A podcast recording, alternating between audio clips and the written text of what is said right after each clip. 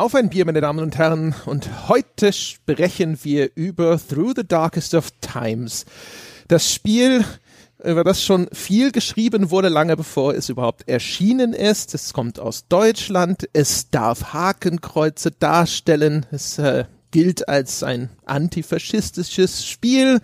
Es versetzt uns in die Rolle eines Widerstandskämpfers zur Zeit des Nationalsozialismus. Und über all diese düsteren, schweren Themen werde ich mit dem Dom Schott heute sprechen. Hallo Dom. Hallöchen. Bist du ganz mitgenommen, Dom? Hast du irgendeine Wohlfühlduftkerze am Start, ja, damit wir hier durch dieses Thema emotional unbeschadet durchkommen? Ja, also ich habe es äh, durchgespielt jetzt vor zwei Stunden. Das heißt, alle Gefühle sind noch mehr oder weniger frisch, die ich spüre. Und ich spüre viele Gefühle, über die sprechen wir gleich. Deswegen habe ich mich hier auch tatsächlich, also es hat Spuren hinterlassen, dieses Spiel, auch was die Vorbereitung auf diese Kerzen- und Getränkefrage vor diesem Sonntagskast äh, angeht.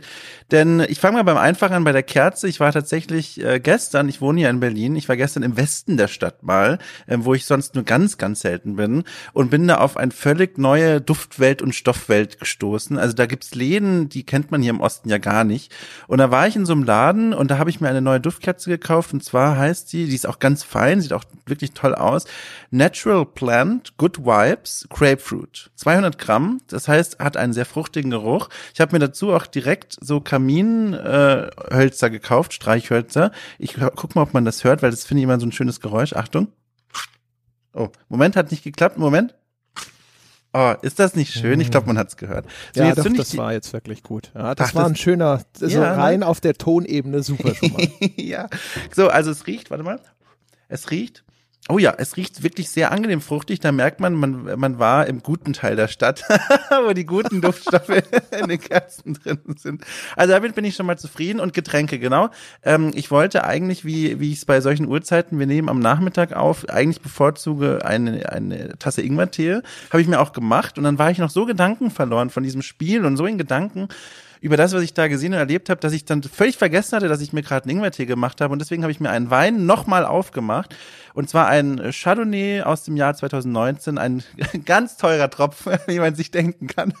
Also oberes Drittel im Supermarktregal quasi. Ähm, und jetzt steht das hier alles. Also ich habe Wasser, ich habe den Wein, den werde ich gleich probieren und ich habe Ingwertee. Ich bin bereit. Wie sieht es bei dir aus, André? Nice, das ist mal hier, da mal gründliche Vorbereitung, ja. ja. Äh, da kann ich so gründlich kann ich, kann ich hier, hier kann ich gegen anstinken, aber ich habe ein Hörerbier, das haben mir Andreas und Vanessa geschickt. Ich hatte von denen schon mal, das war so glaube ich drei oder so, die es mir geschickt haben. Die sind alle von der Hensen Brauerei aus Mönchengladbach. Und das äh, Hensen-Logo, das hat so auch noch so leicht altertümlich anmutende Schrift. Und da habe ich mhm. gedacht so, naja, ne? das, das reicht mir jetzt sozusagen als historischer Bezug, damit es hier das Bier zu dieser Folge wird. Mhm. Oh, ich glaube, ich habe gar keinen historischen. Obwohl doch, ich war für die Kerze, war ich in Westberlin einkaufen. Ich habe einen, einen Wein mit einer französischen Rebsorte, glaube ich. Also ich glaube, äh, ganz falsch liege ich ja auch nicht. Übrigens, Hörerbier, ich habe bisher, seit ich bei euch tätig bin, eins bekommen. Ähm, und das habe ich, die Flasche habe ich immer noch. Äh, die steht bei mir immer noch in der Küche, das ist schon über ein Jahr her, über eineinhalb Jahre, glaube ich sogar schon. Ähm, wollte ich nur mal so am Rande erwähnen, da freue ich mich immer noch so. Die steht auf meinem, auf meinem, an der Küche direkt am Herd auf so einem Fensterbrettchen. Und immer wenn ich drauf gucke, freue ich mich. Ich könnte jetzt auch nochmal nachgucken, weil der Name steht, glaube ich, auch drauf vom Spender.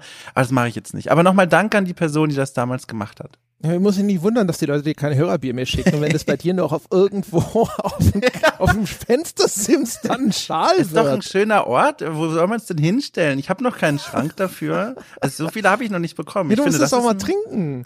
Ja, das ist ja schon leer. Ach so, das hätte ich mal sagen sollen. So. Ich, ja, natürlich, das ist die, schon leer. Die Flasche. Die leere Flasche. So. Genau, das normale Pfand steht am Boden und diese tolle leere Bierflasche, die steht am Fensterbrett, kann aus dem zweiten Stock runter auf eine gut befahrene Nebenstraße in Ostberlin schauen. Das ist schön. Na, das ist doch mal fein. Ja, dann, ja. meine Damen und Herren, fühlen sich aufgefordert. Schicken Sie doch dem armen Dom Schott auch mal wieder was vorbei.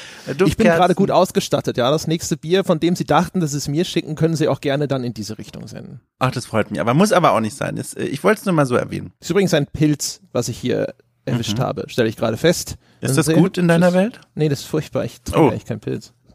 Aber es geht. Es geht. Schon ein bisschen herb. Ne? Ja, schon ein bisschen herb. Habe ich aber auch erwartet.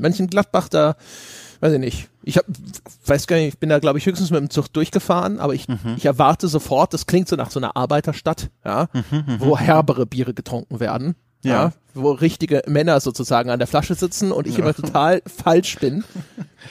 Aber ja, das ist äh, ja, das ist sozusagen, wir reden ja über harte Zeiten. Insofern ist es das richtige Bier für diesen Podcast. Oh wow, okay, das ist eigentlich eine so schöne Überleitung. Ich will das jetzt nicht kaputt machen. Ich will nur schnell noch einen Satz zu meinem Getränk sagen. Der Wein ist auch sehr lecker. Der war aber schon offen vom letzten Wochenende noch und ich finde, das merkt man dann immer schon, wenn wenn der wenn die Flasche schon mal offen war und wieder so hastig zugeschraubt wurde, schamvoll. und dann ich finde, man riecht das immer so ein bisschen. Es ist nicht mehr ganz frisch quasi, aber ähm, aber es schmeckt noch. Ich bin auch zufrieden. Hat auch schon geatmet, oder? Ist es, ja, ist es ja, nicht ja. einfach das Dekantieren des kleinen Mannes, wenn man ja. zu lange offen stehen ja, genau. lässt? Das finde ich schön. Ja, genau, das ist es. Wunderbar. Ja, dann sprechen wir doch mal über das Spiel, indem wir vielleicht erstmal anfangen und erklären, was das überhaupt für ein Spiel ist. Ähm, mhm. Ich würde behaupten wollen, es ist eine Mischung aus einer Visual Novel und einer Management-Simulation oder mhm. einer Ressource, einem Ressourcenmanagement-Spiel. Und zwar, hm, habe es ja schon gesagt, äh, man tritt dort äh, zu Anfang des Spiels 1933 quasi prompt zur Machtergreifung in den Widerstand ein. Und jetzt gibt es zwei Hälften, aus denen dieses Spiel besteht. Zum einen eben so eine Ressourcenmanagement-Geschichte. Da siehst du eine Stadtkarte von Berlin und dort gibt es immer unterschiedliche Aktionen, die du durchführen kannst. Du hast eine Truppe von bis zu fünf Widerstandskämpfern, die dann halt für dich auf Missionen geschickt werden. Das kann man ganz grob vergleichen mit diesen äh, Minigames, die manchmal in eine Zeit lang in den Rollenspielen aufgetaucht sind. Also diese War-Table-Geschichte aus Dragon Age Inquisition und ähnliches. Ähm, kannst also dort eine Aktion an, anwählen, kannst zum Beispiel jemanden Spenden sammeln schicken oder jemand kann Papier kaufen gehen oder jemand kann neue Unterstützer anwerben gehen und so weiter und so fort. Dann kannst du da bis zu drei von deiner Truppe auswählen, die diese Aktion ausführen sollen. Die haben unterschiedliche Attribute, die sie unterschiedlich gut geeignet dafür machen, dann hinterher erfolgreich zurückzukehren ja, und so machst du das dann und dann gibt es auch immer einen gewissen Zufallsfaktor, wie gut das gelingt, was dann erstens dazu führt, ob diese Mission überhaupt Erfolg hat, abgebrochen werden muss, hinterher vielleicht sogar Leute verhaftet werden und zum anderen auch manchmal, wie viele Ressourcen dann hinterher dabei rumkommen. Also der Spendensammler, der besonders geeignet ist oder so, bringt ein bisschen mehr Geld nach Hause zum Beispiel. Das ist so die eine Hälfte des Spiels. Und die andere Hälfte des Spiels, die spielt sich dann zwischendrin ab. Das ist das, was ich jetzt so als Visual Novel bezeichnet habe du selbst kreierst nämlich am Anfang auch eine Spielfigur, das ist Teil, das ist einer dieser fünf Widerstandskämpfer und du erlebst dann immer zwischendrin Dinge. Regelmäßig ähm, nach Ablauf einer Woche gibt es Gespräche innerhalb dieser Gruppe, die sich dann häufig auf aktuelle Ereignisse beziehen, was so jetzt da im, im Nazi-Deutschland so geschehen ist. Und ab und zu kommt es auch zu Ereignissen außerhalb, wo du dann auf dem Heimweg meistens irgendwelche Dinge beobachtest sehr häufig wirst du Augenzeuge von historischen Zwischenfällen. Ja, zum Beispiel kannst du da der Bücherverbrennung in Berlin beiwohnen. Dann gibt es ein Ereignis namens die Köpenicker Blutwoche. Das war mir vorher kein Begriff. Da wurden auch, äh, sag ich mal, vom Regime Menschen verschleppt und umgebracht. Das ist auch noch getarnt in Wäschereiwagen anscheinend. Und da stolperst du dann zum Beispiel auch zwischendrin mal rein. Da gibt es ab und zu Dialogentscheidungen zu treffen, die aber nicht wahnsinnig große Veränderungen am Handlungsfortschritt auslösen. Und das Ganze ist dann immer illustriert mit so, ich sag einfach mal Comic-Zeichnungen, comicartigen Illustrationen. Das sind so grob die zwei Hälften dieses Spiels. Würdest du irgendwas ergänzen wollen? Nee, ich glaube, das ist mal, ich glaube, man hat es gut vor Augen, wenn man es, wenn man dem mal so zugehört hat, dieses, dass man vielleicht noch die ganze Zeit den Blick gerichtet hat auf eine Übersichtskarte, die Berlin zeigt. Hast du das nochmal gesagt? Ich ähm, habe gesagt, dass wir es auf so einer Übersichtskarte von genau. Berlin spielt, aber das kann man gerne nochmal doppelt sagen, weil das tatsächlich die zentrale Ansicht dieses Spiels ist, vor allem dann, wenn es um die eigen, das eigentliche Spiel, das Kern-Gameplay, wenn man so möchte, geht. Das ist das, was man wahrscheinlich beim Spielen selbst am häufigsten und am längsten vor Augen hat. Genau, genau. Aber sonst habe ich dem so nichts hinzuzufügen. Nö. Okay. Dann, ich fange mal an. Ich, ich habe, wir haben vorhin schon mal ganz kurz gesprochen. Es gibt für mich eine relativ große Ambivalenz diesem Spiel gegenüber. Nämlich, dass ich ihm eigentlich nicht wehtun möchte und ich es eigentlich ziemlich schlecht finde und vor allem auch extrem langweilig fand.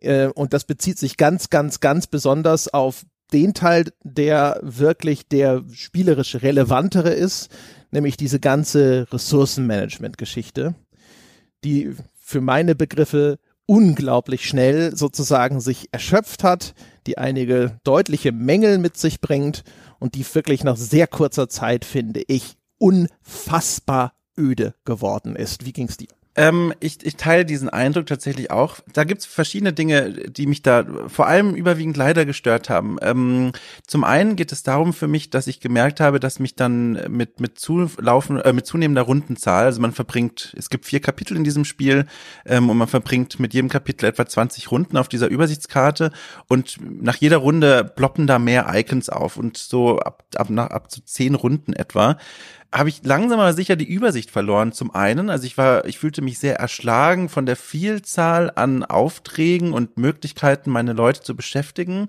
die teilweise auch ineinander übergreifen. Das heißt, ähm, man sieht das Icon für, keine Ahnung, ähm, als SA-Soldat verkleidet in irgendein Militärgelände reingehen. Das kannst du aber noch nicht wirklich auswählen, weil wenn du draufklickst, siehst du dann, ah, dafür brauche ich die Uniform. Und dann musst du nach dem entsprechenden Icon suchen, das dir erstmal den Auftrag erteilt, eine SA-Uniform zu klauen. Und das war zum einen für mich einfach zu viel. Also ich habe dann immer gemerkt, so, oh, mein Blick kommt damit einfach nicht klar, so viele Dinge da immer wieder neu durchzulesen, weil auch die Icons häufig, finde ich, nicht so eindeutig sind.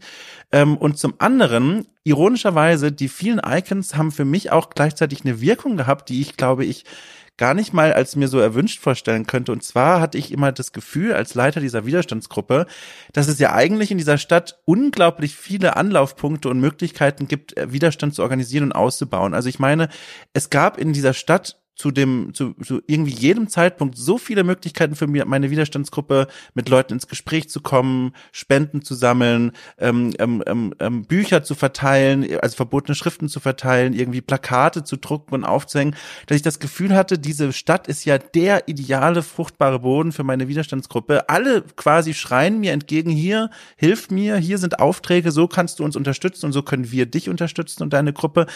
Das ist so für mich ein bisschen das Gefühl, der Auswegslosigkeit so ein bisschen verloren gegangen ist. So, ich hatte nicht das Gefühl stellenweise, dass ich in einer Stadt als Widerstandskämpfer agiere, in der gerade ein mir feindlich gesinntes Regime re regiert. Im Gegenteil, ich hatte, wenn ich alleine auf dieser Strategiekarte bin, das Gefühl, es gibt viel mehr zu tun und, und Dinge anzustellen, als ich jemals irgendwie machen kann. Und das hatte für mich dann einen Effekt, der, glaube ich, so vom Entwicklerteam vielleicht gar nicht gedacht war. Ja, also es gibt eine ganze Reihe von Aspekten des Spiels, die für mich seinen Aussagen zuwiderlaufen. Und äh, es gibt einige auch, die es aber eigentlich ganz gut unterstützen. Zu diesen, dieser eher Meta-Interpretation würde ich sagen, lass uns vielleicht später nochmal mhm. ein bisschen verstärkt, konzentriert kommen und erstmal über diese Spielmechanik sprechen, weil das ist notwendig, um zu illustrieren, warum ich eigentlich sehr unglücklich damit gewesen bin, was ich da zu spielen hatte. Da gibt's eine ganze Reihe von Gründen. Äh, eines, was du genannt hast, das würde ich so unterschreiben. Da sind äh, hinterher über 40 Symbole auf dieser Karte. Sehr viele sind dann aber davon ausgegraut. Andere sind dann eben gelb oder grün oder rot, was dann auch so ein bisschen die Wahrscheinlichkeit angibt, wie mit, mit der sie zu bewältigen sind, erfolgreich. Das Problem ist, es hat eine ganze Reihe von Problemen. Ein Problem ist, egal was du tust, der Ablauf dessen, was du spielerisch dabei machst, ist eigentlich immer identisch. Nämlich, du klickst diese Aufgabe an, sie öffnet sich, dann äh, verrät dir das Spiel, welche Bedingungen, welche Charakterattribute sind bei dieser Aufgabe gefragt. Wenn du jetzt zum Beispiel neue Unterstützer anwerben sollst, dann ist es gut, jemanden zu haben, der zum Beispiel eine hohe Redefähigkeit besitzt. Und dann kannst du halt da unten gucken bei deinen Widerstandskämpfern, wer hat denn da bei dem entsprechenden Symbol einen schön hohen Wert, damit ich den da vielleicht hinschicke. Und dann gibt es zusätzlich noch eine Vielzahl von so kleineren zusätzlichen äh, Attributen, wie zum Beispiel die Zugehörigkeit zu einer bestimmten Partei. Also wenn du in der Arbeitergegend neue Leute anwerben gehen sollst, dann schickst du vielleicht jetzt, äh, weiß ich nicht, äh, besser da den Sozialdemokraten hin und nicht den Monarchisten oder sowas. Das Spiel sagt dir dann auch immer mit ganz vielen kleinen Icons, was da jetzt gerade gefragt ist. Und wenn du möchtest, könntest du das dann halt immer mit deiner Truppe abgleichen, De facto ist es aber ein solches Gewusel an vielen kleinen Symbolen, die dann immer noch unterschiedliche Dinge bedeuten. Der Typ ist ein Egoist, der Typ ist ein Frauenfeind, der Typ ist jetzt zum Beispiel paranoid und so weiter und so fort. Das ist so, so unüberschaubar, dass es einfacher ist, einfach immer der Reihe nach die Leute da reinzuziehen und dann mal zu schauen, mhm. wie sich die Chancen verändern die das mhm, Spiel dir mhm. nämlich anzeigt über zwei Balken. Nämlich einmal gibt es einen Vorbereitungsbalken, der im Grunde genommen ein bisschen signalisiert, mit dieser Wahrscheinlichkeit wird diese Aktion klar gehen. Und dann gibt es einen Gefahrbalken, der dir sagt, das ist ungefähr das beeinflusst die Wahrscheinlichkeit, dass wenn du zum Beispiel entdeckt wirst oder dass du überhaupt entdeckt wirst, also mit, dass da irgendwelche missliebigen Ereignisse passieren dazwischen. Mhm. Und dieser Vorgang ist immer, immer, immer der gleiche. Du machst immer klicken, Kärtchen geht auf, dann schiebst du die Leute da rein oder wenn du, wenn du dir das antun möchtest, dann kannst du dir auch diese Symbole anschauen und dir vorher sozusagen im Geiste schon mal vorstellen, wer da wohl am besten geeignet für ist. Dann sagst du, ich nehme einen oder zwei oder drei, je nachdem, wie wichtig dir das ist, dass das jetzt gerade auch gelingt. Und dann weißt du dir diese Aufgabe zu und dann verteilst du die anderen noch und das war's. Und das wiederholt sich einfach nur endlos ich mag halt, also das ist so oft, ich glaube, das ist so ein Satz, den ich so oder in abgewandelter Form noch häufig sagen werde. Ich mag die Idee dahinter, dass dir dieses, äh, dieses Feature mit den Icons kenntlich macht, okay, in deiner Gruppe sind eben nicht diese strahlenden Helden, diese moralisch einwandfreien Menschen. Nein, da sind eben auch freien, frauenfeindliche Menschen, da sind Anhänger einer, einer monarchischen Regierungsform und, und alle anderen Menschen, die man vielleicht so gar nicht erwarten würde in einer Widerstandsgruppe. Das transportiert ja gewissermaßen auch diese, diese Reihenfolge oder diese Anreihung von den Icons, aber zum anderen habe ich genau das so gespielt, wie du es auch beschrieben hast. Ich habe einfach immer innerhalb von Sekunden die Figuren reingezogen und geguckt, wo sind diese Wahrscheinlichkeitsbalken möglichst gut zu meinen Gunsten ausgerichtet, wo sehe ich möglichst häufig die Farbe grün, Bedingungen erfüllt. Und dann schicke ich sie los. Und das ist so, das ist genau dieser Effekt, den ich auch an vielen anderen Stellen bemerkt habe, dass, dass die Idee hinter dieser Mechanik eigentlich finde ich eine sehr nette ist, dass man auf einer spielerischen Ebene versteht, wie bunt durchmischt eigentlich meine Widerstandsgruppe durchaus sein kann. Aber wenn man es dann ausspielt, spielmechanisch, versteht man ganz, ganz schnell, dass man im Grunde einfach nur rein und rausziehen muss und damit das so ein bisschen optimieren kann. Und das finde ich, das finde ich da an der Stelle so ein bisschen, da war ich ein bisschen enttäuscht, dass das so einfach geht. Ja, also es ist halt auf jeden Fall Ad 1 äh, meine Argumentation, warum ich der Meinung bin, dass das ziemlich langweilig ist, ist halt erstens eine unfassbare Uniformität. Es gibt auch also diese Karte von Berlin, auf die man da herabblickt und so. Äh, die, die Icons, die da drauf zu sehen sind, das ändert sich natürlich im Spielverlauf. Ne? Mal steht dir diese Aktion zur Verfügung, mal steht dir jene oder so zur Verfügung. Aber ansonsten, du schaust immer auf diese Karte, den gesamten Spielverlauf über, also ne, so insgesamt sind es so sechs, sechs, sieben Stunden oder sowas, die so ein Durchgang dauert mhm. durch die vier Kapitel dieses Spiels. Das heißt also, da ist nicht viel los. Das ist alles extrem statisch, was du da siehst. Und du klickst dich also durch diese Menüs. Das heißt, die ganze Anmutung ist schon mal nicht besonders abwechslungsreich und auch deine Spielhandlungen sind alle sehr monoton dann würde ich direkt, Entschuldigung, aber willst du, willst du noch was dazu? Ja, ja, ich muss zu ja. den Icons noch was loswerden. Und zwar, vielleicht ein Feature noch ganz kurz am Rande, das wir so noch gar nicht beschrieben haben, aber das ist auch wirklich, finde ich, gar nicht so ein, hat gar nicht so einen Einfluss auf das Spielgeschehen. Auf dieser Übersichtskarte sind manchmal solche SA- oder SS-Soldaten zu sehen, die einen Bereich als rot markieren. In denen scheinen sie gerade, keine Ahnung, besonders aktiv zu sein oder Patrouillen rumzuschicken. Und die Aufgaben, die in diesem Bereich liegen, der, das kann ich nicht beurteilen, aber für mich so ein bisschen zufällig ermittelt wurde, wurde, da sind die Aufgaben dann nochmal besonders schwer. Da steigt dann vorübergehend die Wahrscheinlichkeit, dass die eigenen Mitglieder der Gruppe erwischt werden bei ihren Aktionen. Und was ich noch sagen wollte, war, was mir bei diesen Icons auch, also von Anfang an, was ich mir gedacht habe, war und was ich dann gehofft hatte, dass sich das noch einstellt, dass die Entwickler mit dieser Möglichkeit so ein bisschen spielen, die sie da sich ja selbst eigentlich aufgebaut haben. Was ich meine ist, du kannst bis zuletzt, bis zum Ende des Spiels, bis wirklich quasi zum Tag, an dem der Krieg vorbei ist, kannst du rumlaufen und Spenden einsammeln. Und ich hätte es viel wirkungsvoller, als viel wirkungsvoller empfunden, wenn mit, ähm, mit, mit, mit dem zunehmenden Spielverlauf diese Möglichkeiten mal eingeschränkt werden oder dass es auch mal eine Runde gibt, in der alle Aufgaben, die du machen könntest, als extrem schwer gekennzeichnet werden. Nur um dir mal so ein Gefühl zu geben von,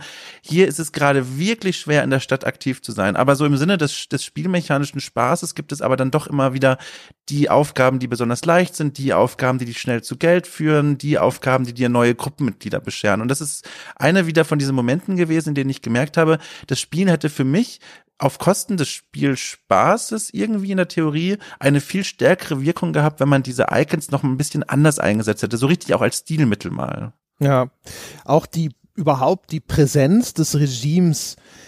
Ich habe das Gefühl, sie nimmt ein bisschen zu, jetzt im Vergleich zur ersten Spielrunde, aber während sich in der Erzählung ja die Schlinge hinterher auch immer enger zuzieht und man das mhm. Gefühl hat, die Zustände im Land werden immer schlimmer, und die Terrorherrschaft sozusagen lauert immer mehr hinter jeder Ecke, ist das in dem Spiel, in dieser Repräsentanz nicht so erheblich spürbar geworden. Also ich hätte erwartet, dass dann irgendwann die ganze Karte rot ist. Ja. Ganz ja. Berlin ist voll mit SS-SA-Patrouillen oder ähnlichem.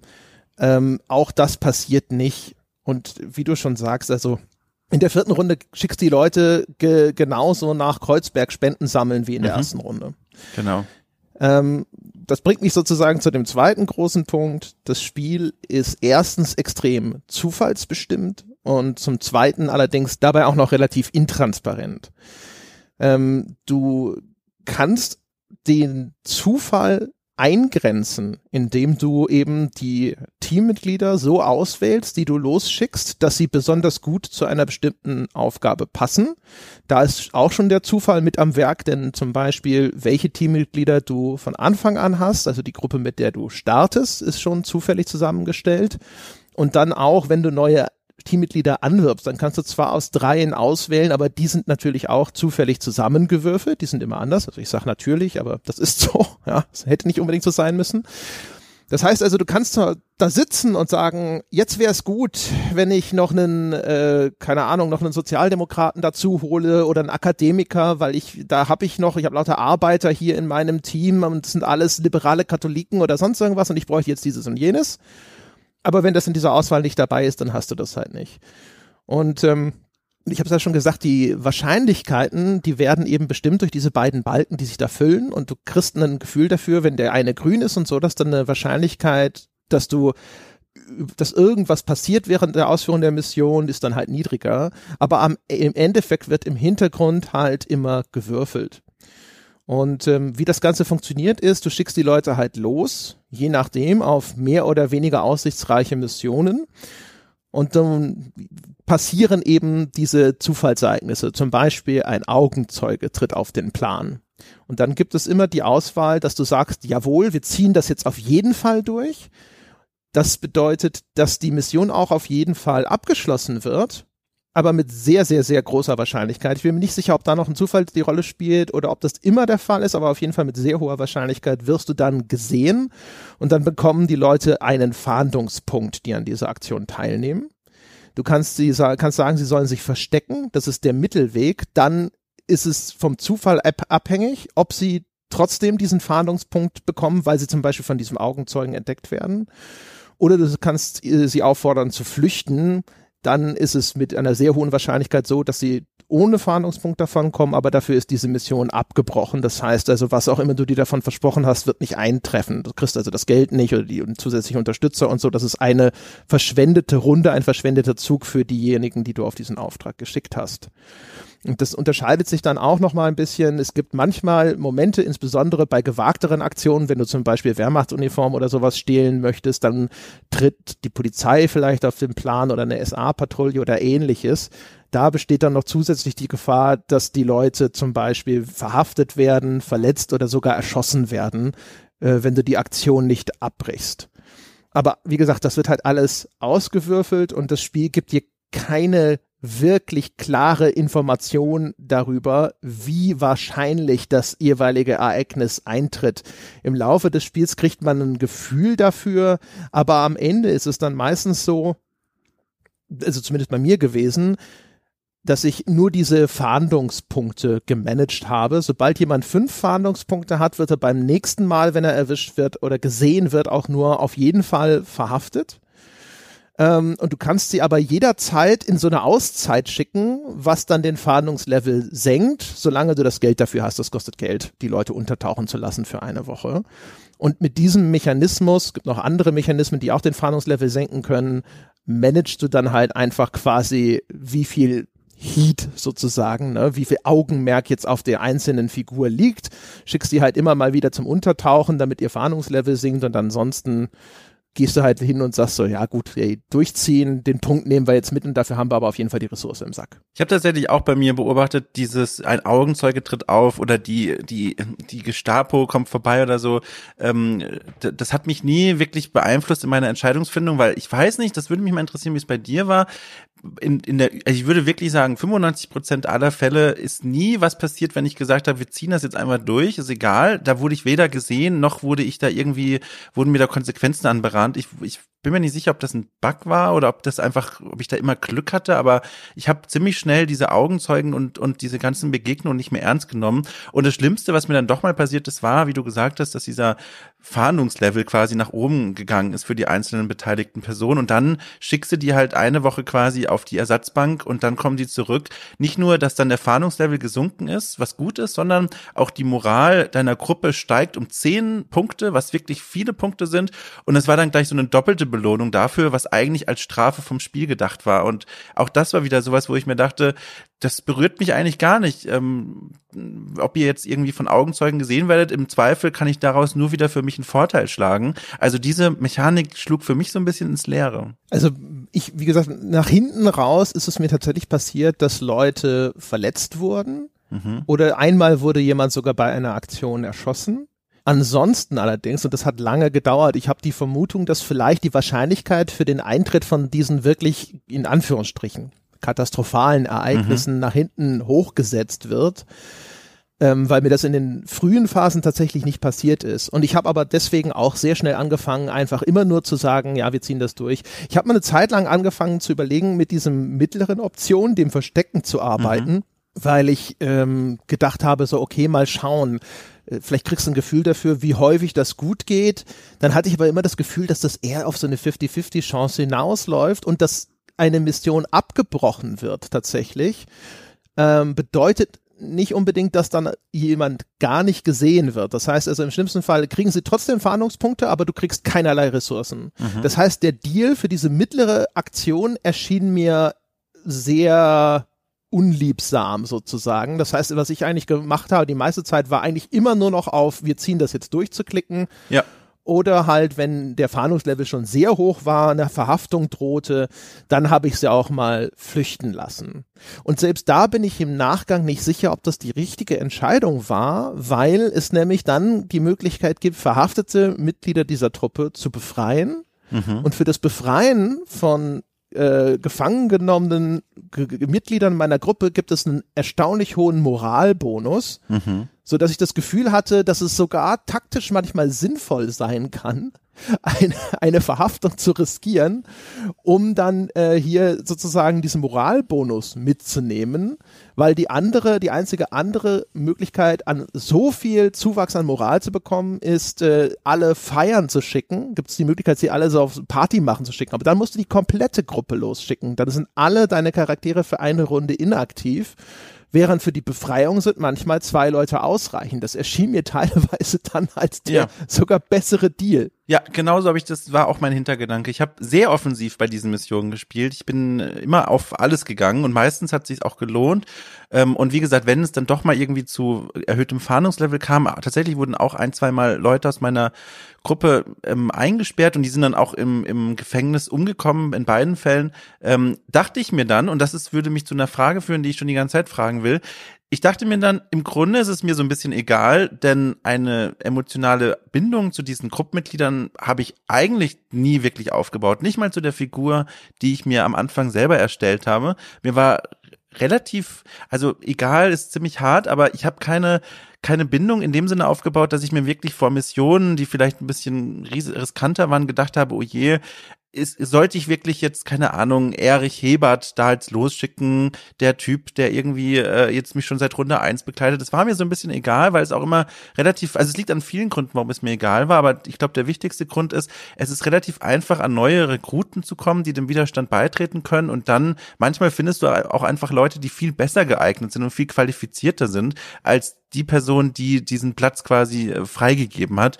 Ähm, und auch das fand ich so ein bisschen seltsam, alleine wie diese Rekrutierung stattfindet, dass dann der, du hast es ja vorhin schon beschrieben, drei Leute vorgestellt werden per Zufallsprinzip und die dann so nahegelegt wird, du solltest auswählen nach den kompetentesten Leuten, also nach denen, die die, die, die höchsten Boni haben, die besten Fähigkeiten und die in den Werten, die du suchst, momentan am besten gesteigert sind.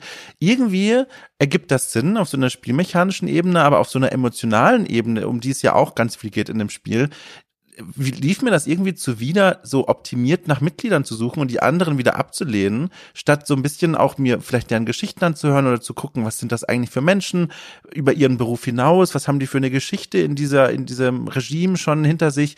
Das fällt da so ein bisschen unter den Tisch und das fand ich so ein bisschen schade und trug dazu bei, dass mir diese Gruppenmitglieder, wie gesagt, ziemlich egal waren. Wie ging es dir denn so? Hast du da richtig getrauert, wenn jemand äh, umgekommen ist oder ins Gefängnis kam? Nö, eigentlich nicht. Ähm, also zu Spielbeginn habe ich noch halt, bei der ersten Verhaftung habe ich noch gedacht, so, naja, komm hier, ne, wir lassen keinen Mann zurück, wie sieht denn das mhm. aus? Wie ist denn das dann für die Moral der Truppe, wenn wir hier jemanden im Gefängnis versauern lassen? Hab den dann befreit und hat dann aber, hat dann halt auch erkannt, ehrlich gesagt, dass das auch spieltaktische Vorzüge hat, jemanden aus dem Gefängnis wieder rauszuholen. Ähm, die Figuren selber auch, obwohl sie in den, in diesem anderen Teil des Spiels, in diesen Erzählsequenzen, mhm. zu denen wir dann hinterher noch kommen, immer wieder mit so kleinen Geschichtchen ähm, hervortreten aus ihrem Schatten, bleiben zu blass. Es ist einfach auch in der Art, wie das Spiel präsentiert ist, finde ich, viel zu schwer zu folgen. Wer ist jetzt eigentlich wer? Mhm. Ähm, ich hatte so eine, glaube ich, die Else, ne, Else Zielke hatte ich bei mir im Team und Else war eine, die hat mich dann auch wirklich bis zum Ende und durch alle Kapitel hindurch begleitet.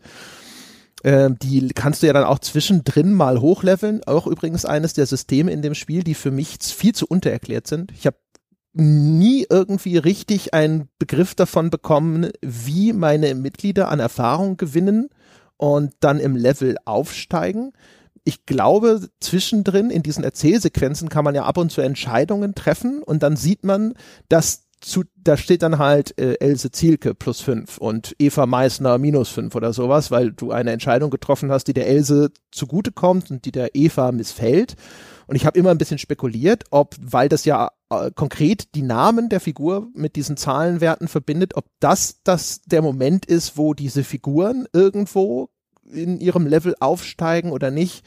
Aber das blieb für mich auch immer undurchschaubar, wie dieses System tatsächlich funktioniert. Ähm, aber das ist dann der einzige Grund sozusagen an Figuren festzuhalten, dass wenn die schon hochgelevelt sind, dann haben die mehr als diese Basisverteilung von Werten ähm, und sind deswegen ein bisschen vielseitiger einsetzbar. Ja, dem, dem habe ich nichts hinzuzufügen. Das ist halt genau dieser Effekt, den ich da halt bemerkt habe. Selbst wenn bei mir mal Gruppenmitglieder, die mir ans Herz gewachsen sind, irgendwie vor allem auf dieser Seite der Geschichte, dieses Visual Novels Teils, über den wir noch sprechen werden. Auf der spielmechanischen Ebene habe ich die immer nur als Werkzeuge gesehen, weil mir aber auch das Spiel suggeriert hat, dass ich das so sehen sollte, weil ähm, wir haben es ja schon gesagt, wenn man neue Missionen beginnt, dann kann man einfach nur diese Kärtchen da reinschieben. Das ist egal, welche Person man da reinschiebt. Es gibt kein Mitglied in deiner Gruppe, der sagen würde, hey, ich bin jetzt schon zum vierten Mal Geld sammeln in Kreuzberg geschickt worden, ich habe da keinen Bock mehr drauf. Wenn du mir jetzt nicht eine neue Aufgabe gibst, dann schmeiß ich hin oder so. Sowas gibt es ja nicht. Oder zumindest sowas ist mir nicht begegnet. Ich konnte immer wieder dieselbe Journalistin, die, die seit zehn Jahren oder so für mich Geld in Kreuzberg sammelt, immer wieder auf dieselbe Aufgabe schicken, weil sie dafür halt optimiert war. Und das hat alles dazu beigetragen, dass ich diese Mitglieder vor allem, also tatsächlich auch vor allem und ausschließlich auf dieser spielmechanischen Ebene, diesem Management-Teil als Werkzeuge gesehen habe. Das hat dazu beigetragen, dass es mir im Grunde egal war, wer jetzt aus dem Team scheidet und was mit den Leuten passiert, denn ich wusste, es gibt gibt, das suggeriert mir das Spiel auch, endlos Nachschub. Es passiert nicht, dass es mal die Rekrutensuche irgendwie erfolglos ist. Ich bekomme immer neue Leute rein. Ähm, und deswegen blieb für mich auf dieser Ebene dieser, dieser, diese emotionale Konsequenz, wenn wirklich mal was Schlimmes passiert, halt völlig aus. Und das hat dem Spiel für mich auf dieser, auf dieser einen Seite des Spiels völlig die Wirkung genommen. Ja, also auf Genau, also würde ich einfach so mich anschließen wollen. Ich habe die nicht mal mich selbst sozusagen wirklich als Figur begriffen. Das Spiel ist da sowieso sehr inkonsequent in dem Umgang mit diesem, diesem Charakter, der nominell meine Figur ist, also die ich am Anfang erstellen kann und die ja dann auch die Charaktereigenschaft du hat. Ähm, die aber eigentlich sonst äh, genauso behandelt wird wie eigentlich alle anderen auch. Mit der Ausnahme, dass wenn sie verhaftet wird, dann erlebe ich ihre Inhaftierung und ihre Misshandlung während der Inhaftierung in Form einer dieser Erzählsequenzen, also Text und Bilder. Ähm, das ist sozusagen der einzige frappierende Unterschied. Ähm, und ansonsten die Erzählung der Texte ist aus einer Ich-Form geschrieben, obwohl aber diese Figur in der Behandlung eine, ein Du ist, wo man konsequenterweise sagen müsste, dann hätte diese Erzählung eigentlich auch in einer Du-Form stattfinden sollen, müssen. Oder die Figur hätte halt ein Ich sein sollen. Ähm, da wirkt es irgendwie, finde ich, sowieso meandernd. Ähm, auch die, die ganzen Erfahrungen, die ich in diesen Erzählsequenzen mache, von denen ich irgendwie erwarten würde, dass sie vielleicht die eine oder andere Auswirkung auf diese Spielfigur haben, berühren sie in aller Regel nicht. Äh, und das Ganze wirkt deswegen auch einfach völlig entkoppelt. Also das wirkt wie auch zwei, deswegen macht jetzt sozusagen auch diese Aufteilung in, in unserer Besprechung sehr viel Sinn, aber es wirkt wie zwei völlig entkoppelte äh, Abschnitte dieses Spiels, die ganz marginal miteinander verbunden werden, indem eben mal die Moral der Truppe nochmal einen starken Malus bekommt, weil irgendwelche schrecklichen Ereignisse vorher stattgefunden haben, die in diesen Erzählsequenzen erzählt wurden. Oder es blutet mal eine Mission sozusagen rüber. Also bei der Bücherverbrennung, da triffst du dann Erich Kästner, der wohl auch historisch tatsächlich da der Verbrennung der eigenen Werke irgendwo beigewohnt hat. Der verliert sein Notizbuch und da gibt es hinterher eine Mission, Situation, in der du Erich Kästner sein Notizbuch zurückbringen kannst.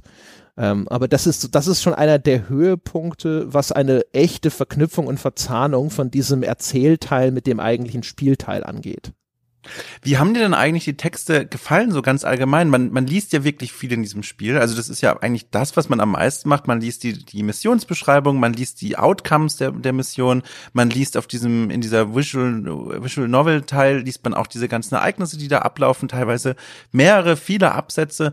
Wie hat, haben dir denn so allgemein diese Texte gefallen, wie das Spiel so ein bisschen seine Geschichte erzählt und das Schicksal der, der Widerstandskämpfer illustriert?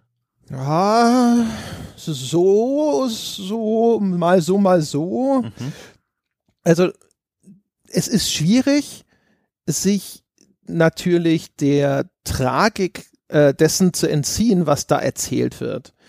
Weil im Grunde genommen das Spiel vorwiegend immer wieder äh, die aktuellen, äh, sag ich mal, äh, die aktuellen Gräueltaten oder auch einfach nur jede, weißt du, die ideologischen Verstöße gegen jeden Anstand und jede Menschlichkeit des Regimes erzählt und das dann eben so ein bisschen Forrest Gump-artig aus eigener Anschauung, aus dieser Ich-Perspektive, weil meine Spielfigur all diesen Ereignissen entweder beiwohnt, mit ihnen in Berührung kommt oder mit Betroffenen spricht oder äh, ähnliches.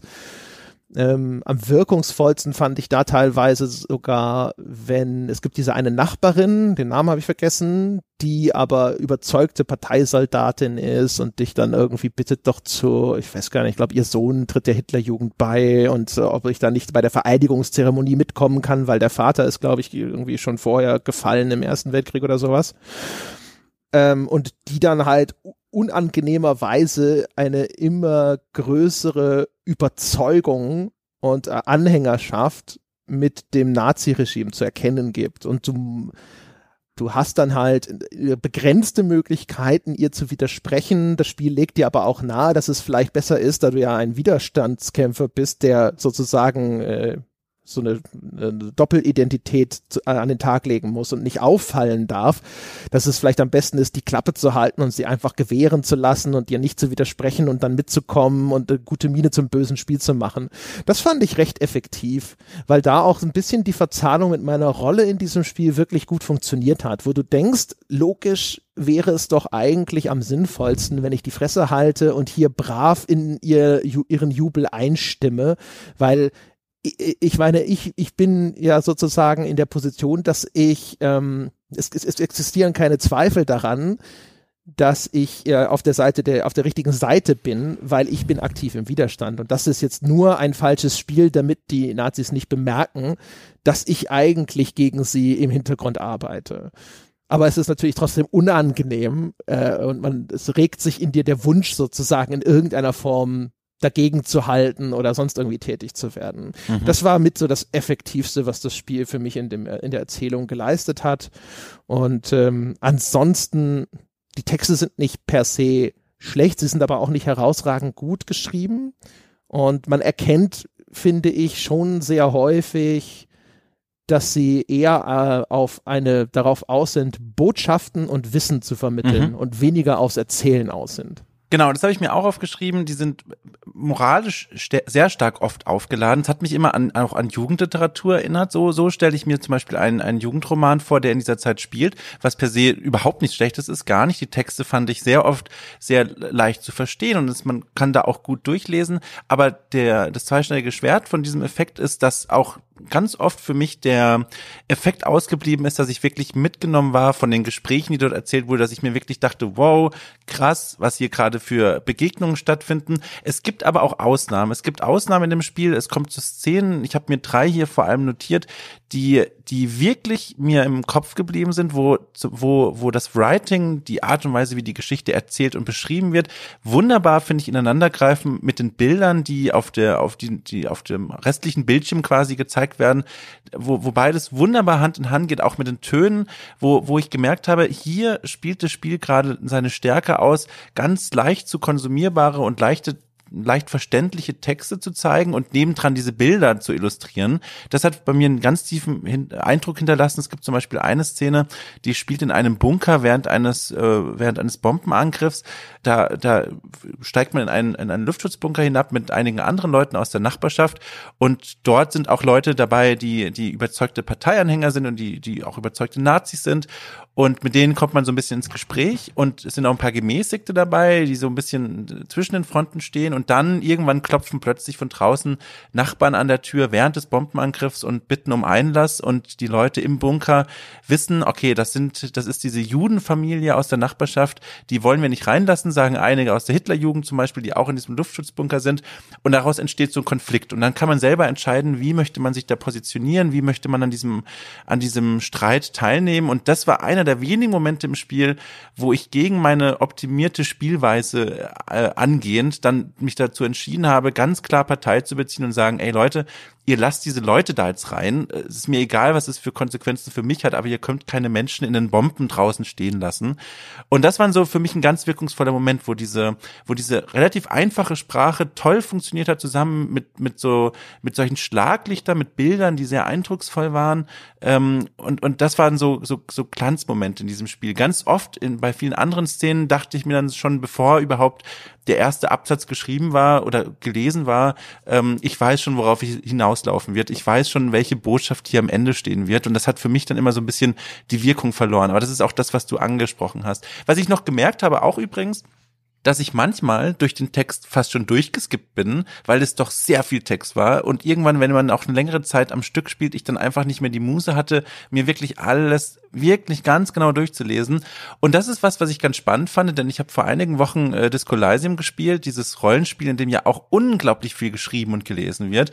Und da habe ich mir gedacht, Mensch, diesem Spiel Through the Darkest of Times hätte es extrem gut getan, wenn es zum Beispiel so eine Art Farbkodierung am Text vorgenommen hätte. Das heißt, wenn statt einfach nur, dass alles in Grau geschrieben wird und deine Antwortmöglichkeiten sind in Rot, dass du vielleicht verschiedene Reizwörter oder so Hot Topics, dass die farblich hervorgehoben werden und dann kannst du so drüber havern und dann werden da vielleicht, keine Ahnung, historische Zitate oder Fotografien eingeblendet, dass du so ein bisschen Anreiz hast, mit diesem Text zu interagieren. Aber so hatte ich ganz oft die, die, den, den Moment, ähm, dass ich dann mir gedacht habe, so ja, okay, ich ahne schon, worauf es hinausläuft, ich klicke jetzt mal so ein bisschen weiter, ich lese mir das immer noch durch, aber ich, ich bin da jetzt nicht mehr, ich sitze nicht mehr gestand vor dem Bild, äh, nicht mehr gespannt vor dem Bildschirm. Ja, also ich habe mir das zwar alles brav durchgelesen, aber ich weiß schon, was du meinst. Ähm, das Spiel ist in seiner Ansprache belehrend.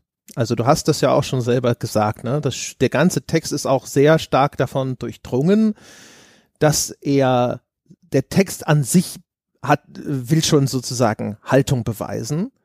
Und da gibt es keine große Ambivalenz oder ähnliches. Es ist nicht, dass das notwendig wäre, sozusagen äh, in, in diese, in die eine oder die andere Richtung. Es wäre allerdings, glaube ich, auch sehr einfach möglich gewesen, ähm, weniger zu predigen und mehr einfach sozusagen zu erzählen, weil ich glaube, gerade bei dieser Thematik kann man tatsächlich dem Spieler durchaus zutrauen, aus eigener Kraft zu erkennen, was das moralisch Richtige ist.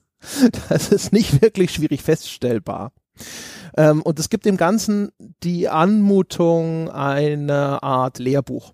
Auch in der ganzen Erzählung übrigens, weil du, äh, das Spiel versetzt dich in die Rolle eines Widerstandskämpfers im Untergrund. Und du bist also sowieso schon auf der richtigen Seite der Geschichte und man kann davon ausgehen, dass du sowieso schon erkannt hast, was an diesem Regime schlecht ist und das auch von quasi Anfang an. Ne? Also jetzt zumindest so, also ab Spieleinstieg wissen wir schon, unsere Figuren äußern sich auch entsprechend immer wieder. Die sagen schon, Hitler steuert auf jeden Fall auf einen Krieg zu. Das Spiel selber in seiner Erzählung wiederum berücksichtigt das aber nicht, sondern das Spiel will einen Spieler informieren, von dem es zumindest äh, befürchtet, dass er vielleicht noch nicht ausreichend informiert sein könnte. Und das, das, das führt sogar zu Widersprüchen im Spiel selbst, wo meine Spielfigur dann auf einmal als eine Antwortmöglichkeit erhält, so, na ja, aber warum denkst du denn, dass es Krieg geben wird? Obwohl sie mehrfach an anderer Stelle bekennt, dass ihre ureigenste Überzeugung ist, ja, korrekterweise, dass Hitler auf jeden Fall auf einen Krieg zu, zuarbeitet.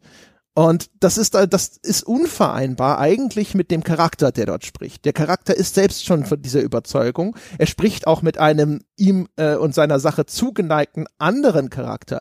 Die müssen sich nicht darüber austauschen, warum das denn so ist oder warum sie das glauben. Die beiden sind sich eigentlich schon einig.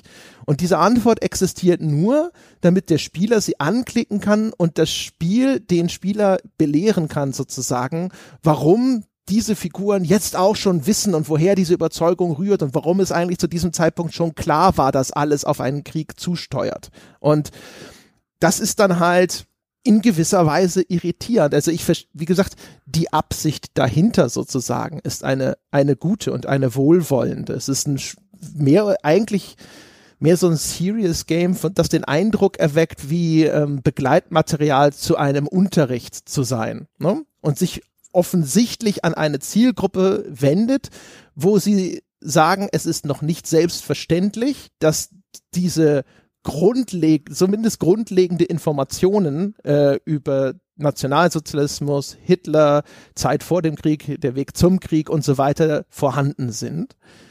Aber für den Spieler, der sozusagen dieses Basiswissen jetzt schon mitbringt, ist das eher äh, ein Punkt, wo man so ein bisschen dran sich äh, anstoßen kann, finde ich zumindest. Mir ging es so, ich habe eher das wahrgenommen als ein, das ergibt keinen Sinn. Warum sollte meine Figur diese Frage stellen? Das ist, das passt überhaupt nicht. Ja, wobei bei dem Begriff muss man natürlich vorsichtig sein. Ein Serious Game würde ja per Definition davon ausgehen, dass das Spiel ohne Kontext im Unterricht gezeigt werden kann und gespielt werden kann, ohne irgendwie eine Einbettung vor der Nachbereitung. Und gerade bei dem Spiel, aber das hast du ja auch gesagt, ist es ja eigentlich super wichtig, dass man es einbettet und kontextualisiert, weil ich finde tatsächlich, das Spiel geht davon aus, dass es antifaschistische Spieler spielen, die quasi schon von sich aus genau wissen, wer auf der richtigen Seite der Geschichte stand und wer auf der falschen. Und das Spiel greift das ja auch auf, was ich zum Beispiel, was, was mich tatsächlich irgendwie auch ein Stück weit enttäuscht hat, muss ich sagen, das war so, das passt irgendwie so gar nicht zu ganz vielen anderen Dingen, das Spiel vermitteln will, die Inszenierung der Nazis. Und da meine ich vor allem den, den, den Art, das Art Design. Ähm, denn die, die, die eigene Widerstandsgruppe, die wird ganz klar charakterisiert mit ganz großen, aufgerissenen Augen die ganz, ja, relativ aufdruck, ausdrucksstark, die entgegenschauen und die wirklich sich auch mit, äh, die, die sich wirklich auch damit her hervorheben von anderen Leuten, die nämlich, und die anderen Leuten sind die Nazis, die nämlich keine erkennbaren Augen haben, deren Gesichter vielleicht sogar im Schatten liegen, die, die scheinbar so ein bisschen, das ist so die Botschaft, die bei mir, mir angekommen ist, so ein bisschen die Menschlichkeit verloren haben. Du kannst denen nicht mehr in die Augen gucken, du siehst da keinen Ausdruck mehr, die haben leere Augen, dunkle Augen, du siehst da keine Pupillen mehr. Und das ist so eine Trennung in die Menschen mit den, mit den ausdrucksstarken Augen, die Widerstandskämpfer, die Leute, die vielleicht auch sich schon engagieren, äh, irgendwie bei den Nazis, aber selber eigentlich immer noch Teil des Widerstands sind, versus die Leute, die schon voll mit drin sind, die, die absoluten Nazis, für die es auch kein Zurück mehr gibt. Und das ist so eine Vereinfachung, finde ich, die, die ich irgendwie als, als, weiß ich nicht, als schwierig empfand, denn das das macht so eine ganz komische ganz komische Polarisierung macht die auf, dass du quasi Leuten im Spiel begegnest, die Nazis sind, die aber durch den Artstyle direkt schon so so implizieren, die sind verloren, die die mit denen musst du gar nicht mehr reden, gar keine Chance mehr irgendwie, dass die noch mal erkennen, dass sie gerade völlig falsch unterwegs sind, sondern das sind die Bösen, das sind die anderen und das ist so eine so eine Polarität, die ich irgendwie, die mich überrascht hat und die ich irgendwie als nicht besonders feinfühlig empfunden habe.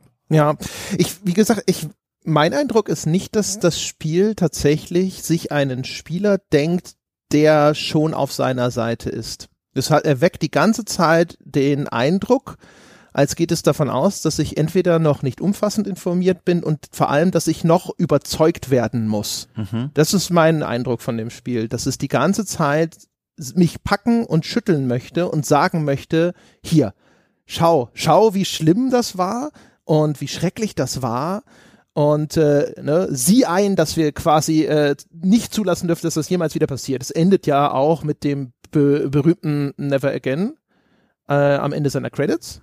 Mhm. Ähm, und äh, will eigentlich sozusagen auch am, am Schluss, finde ich, so ein bisschen mit seiner Endsequenz auf diese Botschaft nochmal raus. Ne? So nach, nach den Erfahrungen, die wir dort gemacht haben, sind wir alle in der Pflicht dafür zu sorgen, dass das nie wieder geschieht.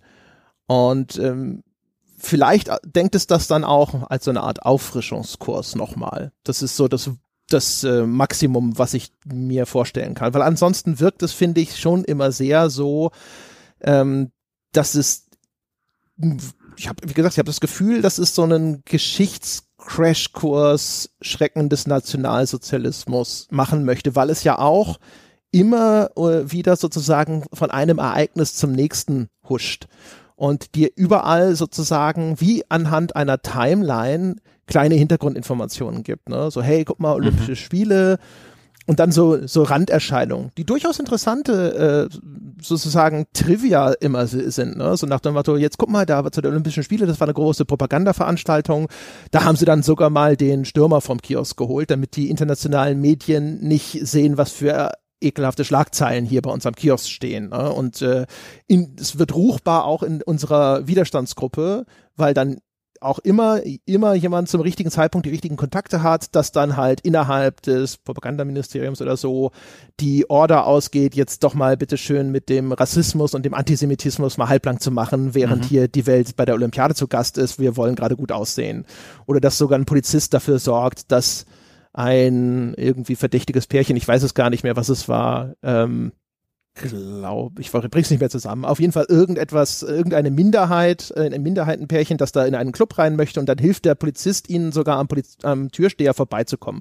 Aber auch nur, ne, um der Propaganda zu dienen, ja. damit sozusagen die Welt nicht zu früh kapiert, was für äh, Schandtaten hier gerade ablaufen. Ähm, und das ist interessant alles und so. Ähm, aber wie gesagt, also es, es, es, es versucht sozusagen all diese Punkte immer abzuhaken. Auch zwischendrin kommt mal völlig aus dem Nichts für mich zum Beispiel eine kurze Diskussion in der Gruppe auf über Leni Riefenstahl. Und wie, mhm. die zu, wie die zu verstehen ist und das, ob man ihre Kunst von der Künstlerin als Nazi-Freundin, Kollaborateurin oder wie man es nennen möchte, trennen kann und ähnliches. Ja. Ne? Und immer sehr stark aber, finde ich, in der Art, wie es formuliert ist, meinungsbildend, ne?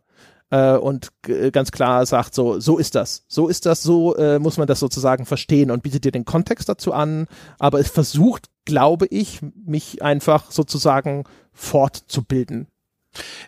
Ja, also warum ich gesagt habe, ich glaube, dass die Zielgruppe, und das haben ja auch die Entwickler von dem Spiel selbst gesagt, dass es ein ganz klar antifaschistisches Spiel für antifaschistische Menschen ist, ähm, dass da, da eben diese, diese Meinungsbildung schon abgeschlossen ist und dann so ein Auffrischungskurs stattfindet. Und das ist ja auch interessant, auch mit interessanten Anekdoten verbunden, auch zum Beispiel ähm, dieser Kontakt mit einem ausländischen Journalisten, mit dem man ins Gespräch kommt, dass der eben eigentlich geschickt wurde, um mal sich ein Bild von Deutschland zu machen und auch von den Olympischen Spielen zu berichten.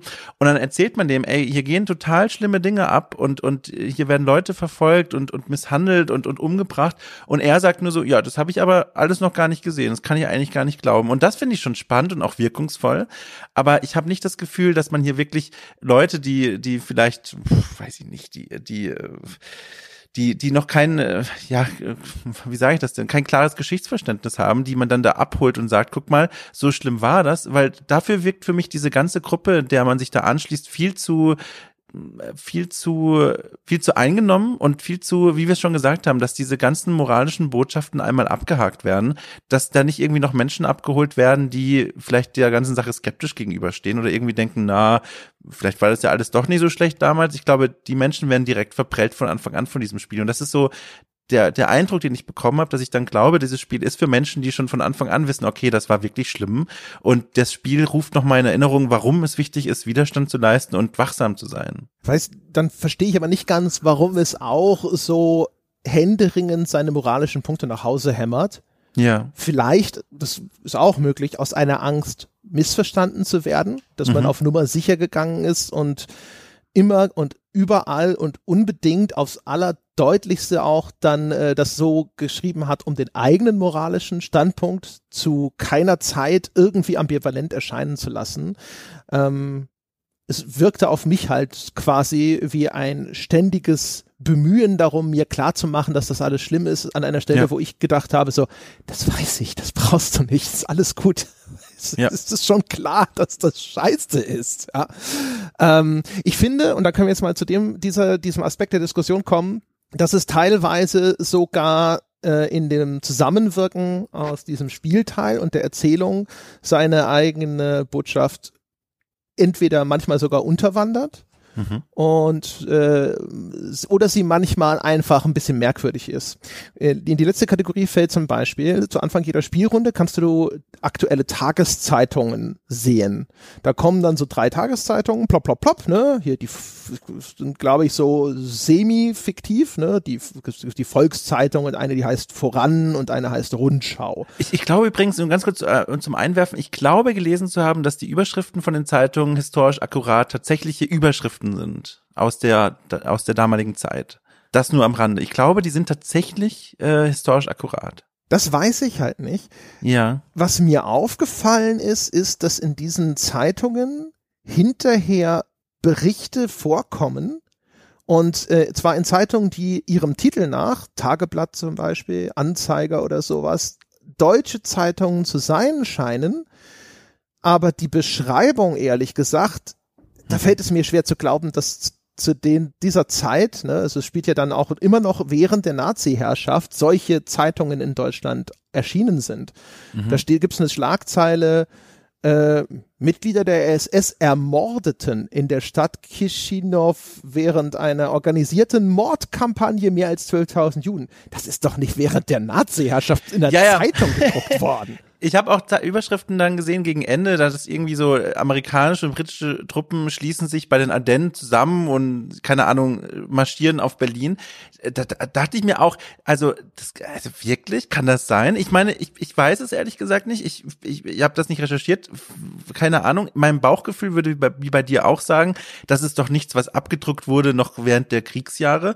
Aber das ist eben das Ding, was ich vorher gelesen habe, dass in irgendeinem Interview gesagt wurde mit den Entwicklern, diese Überschriften sind recherchiert und historisch akkurat. Aber Das hat mich eben auch verwirrt. Ja, aber vielleicht von ausländischen Zeitungen. Und das ist so ein Ding, also es gibt, ich habe mir zwei Sachen habe ich mir äh, hier quasi als Screenshot hinterlegt. Das andere ist, SS ermordet 14.000 Zivilisten in der Ukraine. Und also beim besten Willen, mit all der Zensur, ja. Gleichschaltung und so weiter, es würde, also ist es mir unvorstellbar, dass tatsächlich dann unter diesem Regime ein, das als äh, Schlagzeile in einer Zeitung gelaufen ist. Und das Problem, was sich da für mich daraus entspinnt, ist aber, weil das Ganze so aussieht, als wären das normale Tageszeitungen, die meine Widerstandsgruppe in Deutschland einfach so hier auf den Tisch schlägt, entsteht der Eindruck, dass dort eine viel freimütigere öffentliche Information der Bevölkerung über diese Gräueltaten entstand äh, oder vorhanden war, als das sehr wahrscheinlich der Fall gewesen ist, wenn ich mich jetzt nicht wirklich ganz furchtbar irre und tatsächlich in Deutschland frei verfügbar eine Zeitung mit solchen Schlagzeilen damals irgendwo zu kaufen war. Was ich mir nicht vorstellen kann. Weil, also ich meine, es geht in dem ganzen Spiel darum, dass wir für das Verteilen unserer Flugblätter, in denen ja wahrscheinlich ähnliches stünde, die ganze Zeit einkassiert, misshandelt oder umgebracht werden. Ähm, und das ist natürlich so ein Ding, ich verstehe schon, welchen Sinn das hat.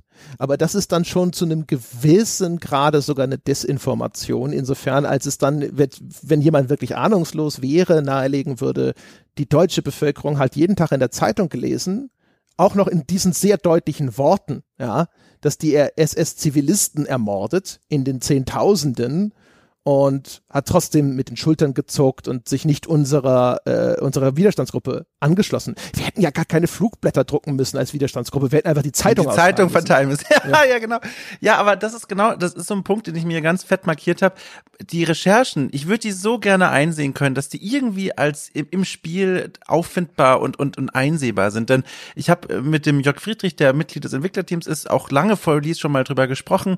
Und die haben mir erzählt, dass die mit Widerstandskämpfern, mit Nachfahren von Widerstandskämpfern gesprochen haben, dass die ganz viel in Archiven unterwegs waren. Und das könnte man doch alles im Spiel zugänglich machen, zumindest auf eine gewisse Art und Weise. Stell dir mal vor, du könntest bei diesen Zeitungseinblendungen mit einem Mausklick einfach ganz kurz herausfinden, einfach nur vielleicht diese grundlegenden Informationen, wie akkurat sind die Überschriften, die sie im Spiel wirklich haben, oder vielleicht sogar das Originalbild quasi der Zeitungsausgabe mal sehen. Das kann man ja in Archiven heute alles finden und das wird das Entwicklerteam ja auch vor Augen gehabt haben und das wäre so wertvoll. Das, ich ja. finde das ja schon bei Spielen wie Assassin's Creed wertvoll, die keine Ahnung im, im in antiken Griechenland spielen, aber hier wäre es ja noch relevanter, weil das so unmittelbare Zeitgeschichte ist und wenn da die Entwickler noch diesen extra Weg gehen würden, der natürlich viel Zeit und Geld und Arbeit und so weiter kostet, aber der finde ich hier sehr sinnvoll wäre, mal einzublenden und die Möglichkeit ge zu geben, selbst herauszufinden, wo im Spiel was ganz genau historisch akkurat dargestellt wird und was tatsächlich so recherchiert wurde und was vielleicht so ein bisschen künstlerische Freiheit ist. Das fände ich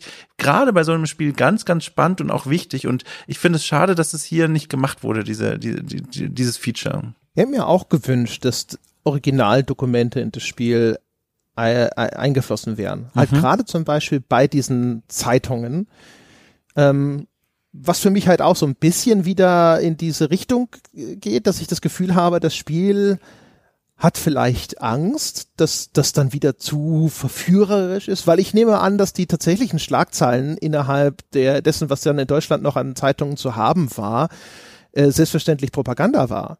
Und dass das natürlich ganz entsetzlich ist, das zu lesen. Mhm. Aber umgekehrt glaube ich, gerade im Kontext des Spiels, äh, wo wir uns ja im Widerstand organisieren und wo wir ja ständig auch aus, den, äh, aus dem eigenen Erleben meiner Spielfigur, sowohl aus den Erzählungen der anderen, ständig mit den unsäglichen Taten dieses Regimes konfrontiert werden.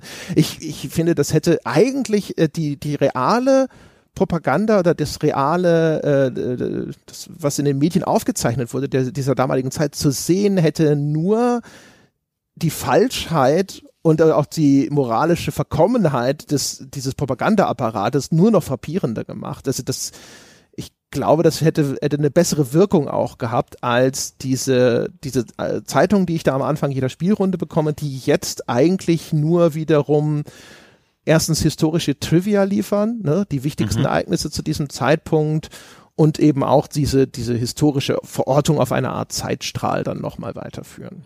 Und vor allem hat es auch den Effekt, dass sich dann an anderen Stellen wieder, über die wir schon gesprochen haben, so ein bisschen diese Autorität der Entwickler nicht unbedingt in Frage stelle, aber nicht mehr sicher bin, ob ich mich darauf verlassen kann. Denn wenn ich dann immer noch im Jahr 45 als äh, laut Spiel überall schon Essensbons ausgegeben wurden und die Leuten wirklich schon am Hungertuch nagten, dass ich da immer noch in Kreuzberg Spenden sammeln kann, da würde mich natürlich mal interessieren, also kann man, gibt es dazu irgendwelche Materialien, irgendwelche Dokumente, die das nahelegen, dass das tatsächlich so stattgefunden hat oder möglich war? Ich meine, die Entwickler können natürlich auch nur recherchieren, was es da an Informationen gab, aber selbst wenn sie dann sagen würden, auf Wunsch wieder mit Einblendung, hey, wir haben keine Ahnung, spielmechanisch macht das total Sinn und ist wichtig, dass ihr hier an Geld als Ressource rankommt, aber wir wissen nicht, ob das damals in Kreuzberg noch möglich war oder, keine Ahnung, vielleicht sagen die ja auch, hey, wir haben Berichte von Widerstandskämpfern, die gesagt haben, klar, die Leute hatten irgendwie selber nichts mehr, aber in Kreuzberg konntest du immer noch super Geld finden von Leuten, die, die sich deiner Sache anschließen wollten. Und das sind dann so Dinge, die ich dann in Frage stelle und wo auch wieder dieses Feature super wertvoll gewesen wäre, um mal so ein bisschen Durchblick zu bekommen. Wo sind wir gerade gerade im Spiel und wo sind wir in der Abbildung der historischen Ereignisse? Ja, also das sind wir jetzt eindeutig bei, wieder bei dem Ding, jetzt wenn wir auf das Spiel tatsächlich auch noch selber drauf schauen, wo es, finde ich, halt mhm. ähm, sich beißt mit dem, äh, mit der Erzählung oder auch mit der historischen Periode. Also gerade Richtung Spielende, da, alleine wegen der Inflation äh, ergibt die Geldmechanik keinen Sinn mehr. Das mhm. war ja zu dem Zeitpunkt ein, ein Tauschmarkt. Du hast, äh, du kriegst dann ja dann Stimmt, irgendwie ja. 19 Mark oder so vor allem. Auch die Beträge verändern sich ja nicht. Und wir, wir wissen 19 Reichsmark, das, da hätten die, hättest du vielleicht Feuer mitgemacht, aber das hätte deiner Widerstandsorganisation ja nichts mehr gebracht. Mhm. Ähm, also das ist, ist, sozusagen, da ist der Gameplay Override erkennbar, ne? dass sozusagen ähm, das Spiel sagt, sorry, aber diese Mechanik brauchen wir jetzt halt noch und da passen wir das jetzt nicht irgendwie an. Aber auch das führt wieder dazu, dass diese ganze eigentliche Spielsystem sich so sehr entfremdet von der ganzen Erzählung, auch von dieser historischen Verortung. Gibt auch noch ganz andere Sachen. Zum Beispiel ähm, eine Sache, wo ich ehrlich gesagt auch glaube, dass es einfach ein Bug ist. Das Spiel ist sowieso dafür, dass es eigentlich ziemlich simpel ist und dann ja auch noch einige Monate verschoben wurde zum Polishing, wie es damals hieß in meiner Erinnerung, ähm, da hat es doch noch einige Ecken und Kanten. Es gibt einige Fehler in, in den Texten, da sind äh, Variablen-Namen noch aufgeführt, wo dann eigentlich der Name einer Figur auftauchen sollte. Das sind Sachen im Text holperig formuliert und ich hatte es auch einmal zum Beispiel, dass ich eine Runde abgeschlossen habe, ein Kapitel abgeschlossen habe mit einer Moral von minus eins die, also eigentlich meinem Verständnis nach ist das eine der wenigen äh, Niederlagebedingungen, wenn die Moral komplett in den Keller geht, dass man dann scheitert. Stattdessen endete das Kapitel und blendet dann auf, um auf so ein Tagebuch, wo es dann heißt, deine Gruppe hat so viele Unterstützer rekrutiert mhm. und ist so überzeugt von dem, was sie tut, dass sie trotz des brutalen Vorgehens des Regimes bestehen kann. Wo ich gedacht habe, so, nee, du, meine Gruppe ist gerade mega nicht überzeugt von dem, was sie tut. Sie mhm. war noch nie weniger überzeugt von ihrem Tun als jetzt gerade. Da hatte ich nämlich dann in meinem zweiten Durchgang wirklich mal in einer eine Runde wirklich es immer drauf ankommen lassen. Und ich, zig Leute saßen gerade noch im Knast und ähnliches. Und die Moral war wirklich am Boden zerstört. Aber das hat das Spiel halt einfach nicht registriert. Ja, und dann sitzt du halt da und merkst wieder so, ah, die Erzählung äh, und das, was im Spiel passiert, das passt hier nicht. Das ist allerdings ein Bug. Und dann gibt's aber andere Dinge, die dieser Erzählung richtig entgegenlaufen. Eines davon haben wir nämlich schon erwähnt, dass das Befreien von Leuten aus dem Gefängnis so einfach ist und teilweise sogar spielerisch nützlich sein kann, so dass man sich teilweise bei der Überlegung ertappt, ob es nicht vielleicht sogar ganz klug wäre, mal jemanden verhaften zu lassen, ob das nicht die, der, der spielerisch optimale Weg wäre, jetzt an viel Moral zu kommen, möglichst schnell. Ähm, genauso aber auch zum Beispiel, dass das Spiel, wenn man einigermaßen vorsichtig spielt, extrem einfach ist. Also diese ja. Kapitel sozusagen alle abzuschließen, ähm, das ist sehr leicht, weil es gibt keine großartige Siegbedingung, außer dass diese Moral eigentlich nicht komplett absaufen darf.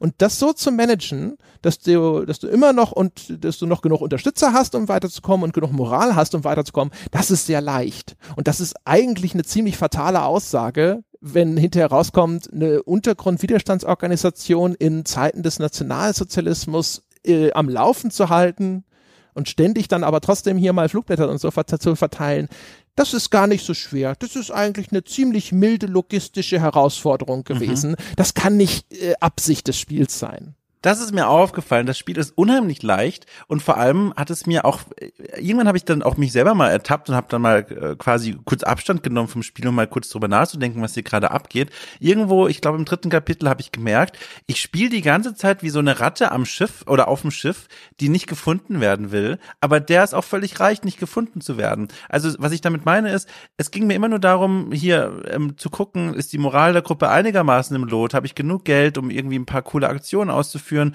Oh, diese Mission klingt interessant, irgendwie, keine Ahnung, Sprengstoff finden und mal auf irgendein Gebäude werfen, das der SS gehört. Das mache ich mal. Ähm, und dann wieder gucken, dass ich diese Verluste, was vielleicht so, die Leute sind aufmerksam auf mich, dass ich das wieder auffangen kann. Aber es ging immer nur irgendwie darum, die, die Ratte auf dem Schiff zu sein und nicht erwischt zu werden. Aber eigentlich sollte es doch eigentlich darum gehen, irgendwie dieses, diesen Aufstieg der Nazis zu stoppen oder irgendwie irgendwie einen, einen Einfluss auf die Geschichte zu nehmen, aber das ist gar nicht notwendig. Es geht eigentlich nur darum, das Spiel durchzuspielen und am Ende quasi das Ende des Krieges zu sehen, was ja die Leute, die in dem Spiel selbst leben quasi, ja gar nicht wissen können, eine Zeit lang. Und das ist so ein bisschen, das läuft dem auch so zuwider. Da habe ich dann auch gemerkt, so eigentlich sollte ich doch ein ganz anderes Ziel haben, als einfach nur zu überleben. Ich bin ja immerhin im Widerstand. Ich möchte ja die Dinge verändern. Ich möchte wichtige Leute in der Nazi-Regierung entweder ausschalten oder für meine, für meine eigenen Zwecke gewinnen. Ich möchte Dinge tun, die den Kriegsverlauf verändern können. Aber das ist in dem Kosmos eigentlich gar nicht möglich. Und das wird auch so ein bisschen gespiegelt, finde ich, von dem, von dem Scope, von dem Umfang des Spiels selbst, dass zum Beispiel 50 Unterstützer, also 50 Menschen, die deiner Sache wohlgesinnt sind, ist so das Maximum, was das Spiel dir erlaubt. Es geht tatsächlich, kannst du diese Zahl überschreiten, aber 50 ist so das Maximum, das ist so die optimale Zahl. Und wenn du dann mal überlegst, das sind ja echt wenig Leute. Also es sind ja 50 Leute, die meine Sache gut finden. Und dann agierst du auch nur im Kreise von Berlin. Irgendwann habe ich mich gefragt, was mache ich hier denn eigentlich? Also bin ich nur eine Gruppe von Leuten, die, die sich weigern, auf öffentlichen Veranstaltungen den Hitlergruß zu zeigen und die überleben wollen? Oder will ich wirklich diese Regierung stützen? Und ich hatte das, den Eindruck, das Spiel, freiwillig oder unfreiwillig, bewegt sich auf diese erste Kategorie zu. Ich bin eine Gruppe von Menschen, die eigentlich nur die Kriegsjahre überleben muss um dann am Ende noch ein paar ganz wichtige Dinge in die Kamera zu sagen. Und das ist so ein bisschen, das ging so ein bisschen an der Wirkung vorbei, die ich von dem Spiel erwartet hatte und die ich auch von dem Spiel erhofft hatte. So dieses so, dass man den Verlauf der Geschichte irgendwie versuchen kann zu ändern. Und da, ich glaube, da, da, da ist das Spiel auch selber in so eine Sackgasse geraten, aus so eine Mischung aus, Du, du erzählst und erfährst ganz viel über die Geschichte des Widerstands im Zweiten Weltkrieg, aber gleichzeitig kannst du nicht wirklich Dinge ändern, sondern du, du verfolgst so ein bisschen Geschichtsbuch nach mit Dingen, die du selber beeinflussen kannst, aber die großen Ereignisse der Geschichte kannst du nicht ändern. Du kannst nicht irgendwie den Krieg früher beenden. Du kannst nicht Hitler im Jahr 42 irgendwie erschießen oder so, sondern du versuchst eigentlich nur auszuhalten und dabei so diese Geschichtskapitel abzuarbeiten. Und das fand ich irgendwie, irgendwie schade. Ja, also pff, bei dem anderen Teil gleich. Äh, vielleicht noch mal ganz kurz bei den Sachen noch mal geblieben, die für mich halt wirklich so ein bisschen äh, Sand ins Getriebe bringen. Äh, was dazu auch gehört, ist eben, wie leicht es äh, möglich ist, mich von diesem Auge Saurons zu befreien. Also ich kann ja konsequent immer meine Leute eben entweder losschicken, um unterzutauchen, oder ich kann so ein Ablenkungsmanöver starten und solche Geschichten und dadurch senke ich diesen Fahndungslevel. Ähm, also wie einfach es ist, sich auch dann wieder von diesen Verdachtsmomenten des Regimes reinzuwaschen und sowas.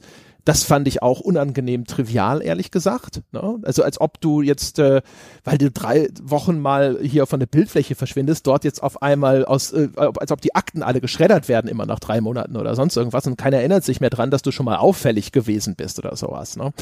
Ähm, das finde ich auch wieder, also auch unzureichend. Wenn man sich mal anschaut, ähm, hier bekanntester Fall ist, ist ja zum Beispiel so hier Geschwister Scholl. Und äh, ich, das habe ich jetzt im Vorfeld zu der Folge nochmal gegoogelt. Zwischen dem Moment, wo die Sophie Scholl zum ersten Mal Flugblätter verteilt hat und bis sie erwischt wurde, ist, glaube ich, ein Monat vergangen. Also es ist ungeheuer gefährlich gewesen, was wir, was wir da tun im Spiel. Und es ist aber extrem trivial für uns im Spiel sozusagen, äh, diesen Widerstand im Kleinen zu betreiben. Und auch da, das ist, äh, finde ich, das ist, glaube ich, nicht das, was das Spiel machen möchte. Und diese Spielmechanik steckt ihm da immer wieder einen Stock in die Speichen. Und das ist, äh, weiß ich nicht, das bewegt sich so irgendwo zwischen schade bis hin zu vielleicht sogar leicht unangenehm in, in seiner Meta-Aussage, finde ich. Und das, was du gesagt hast, eben, ich finde die Idee gar nicht so schlecht. Man ja, weiß ja, es gab sehr viele so kleine Widerstandsgruppen, die dann halt auch wirklich nichts Weltbewegendes sozusagen gemacht haben, ne?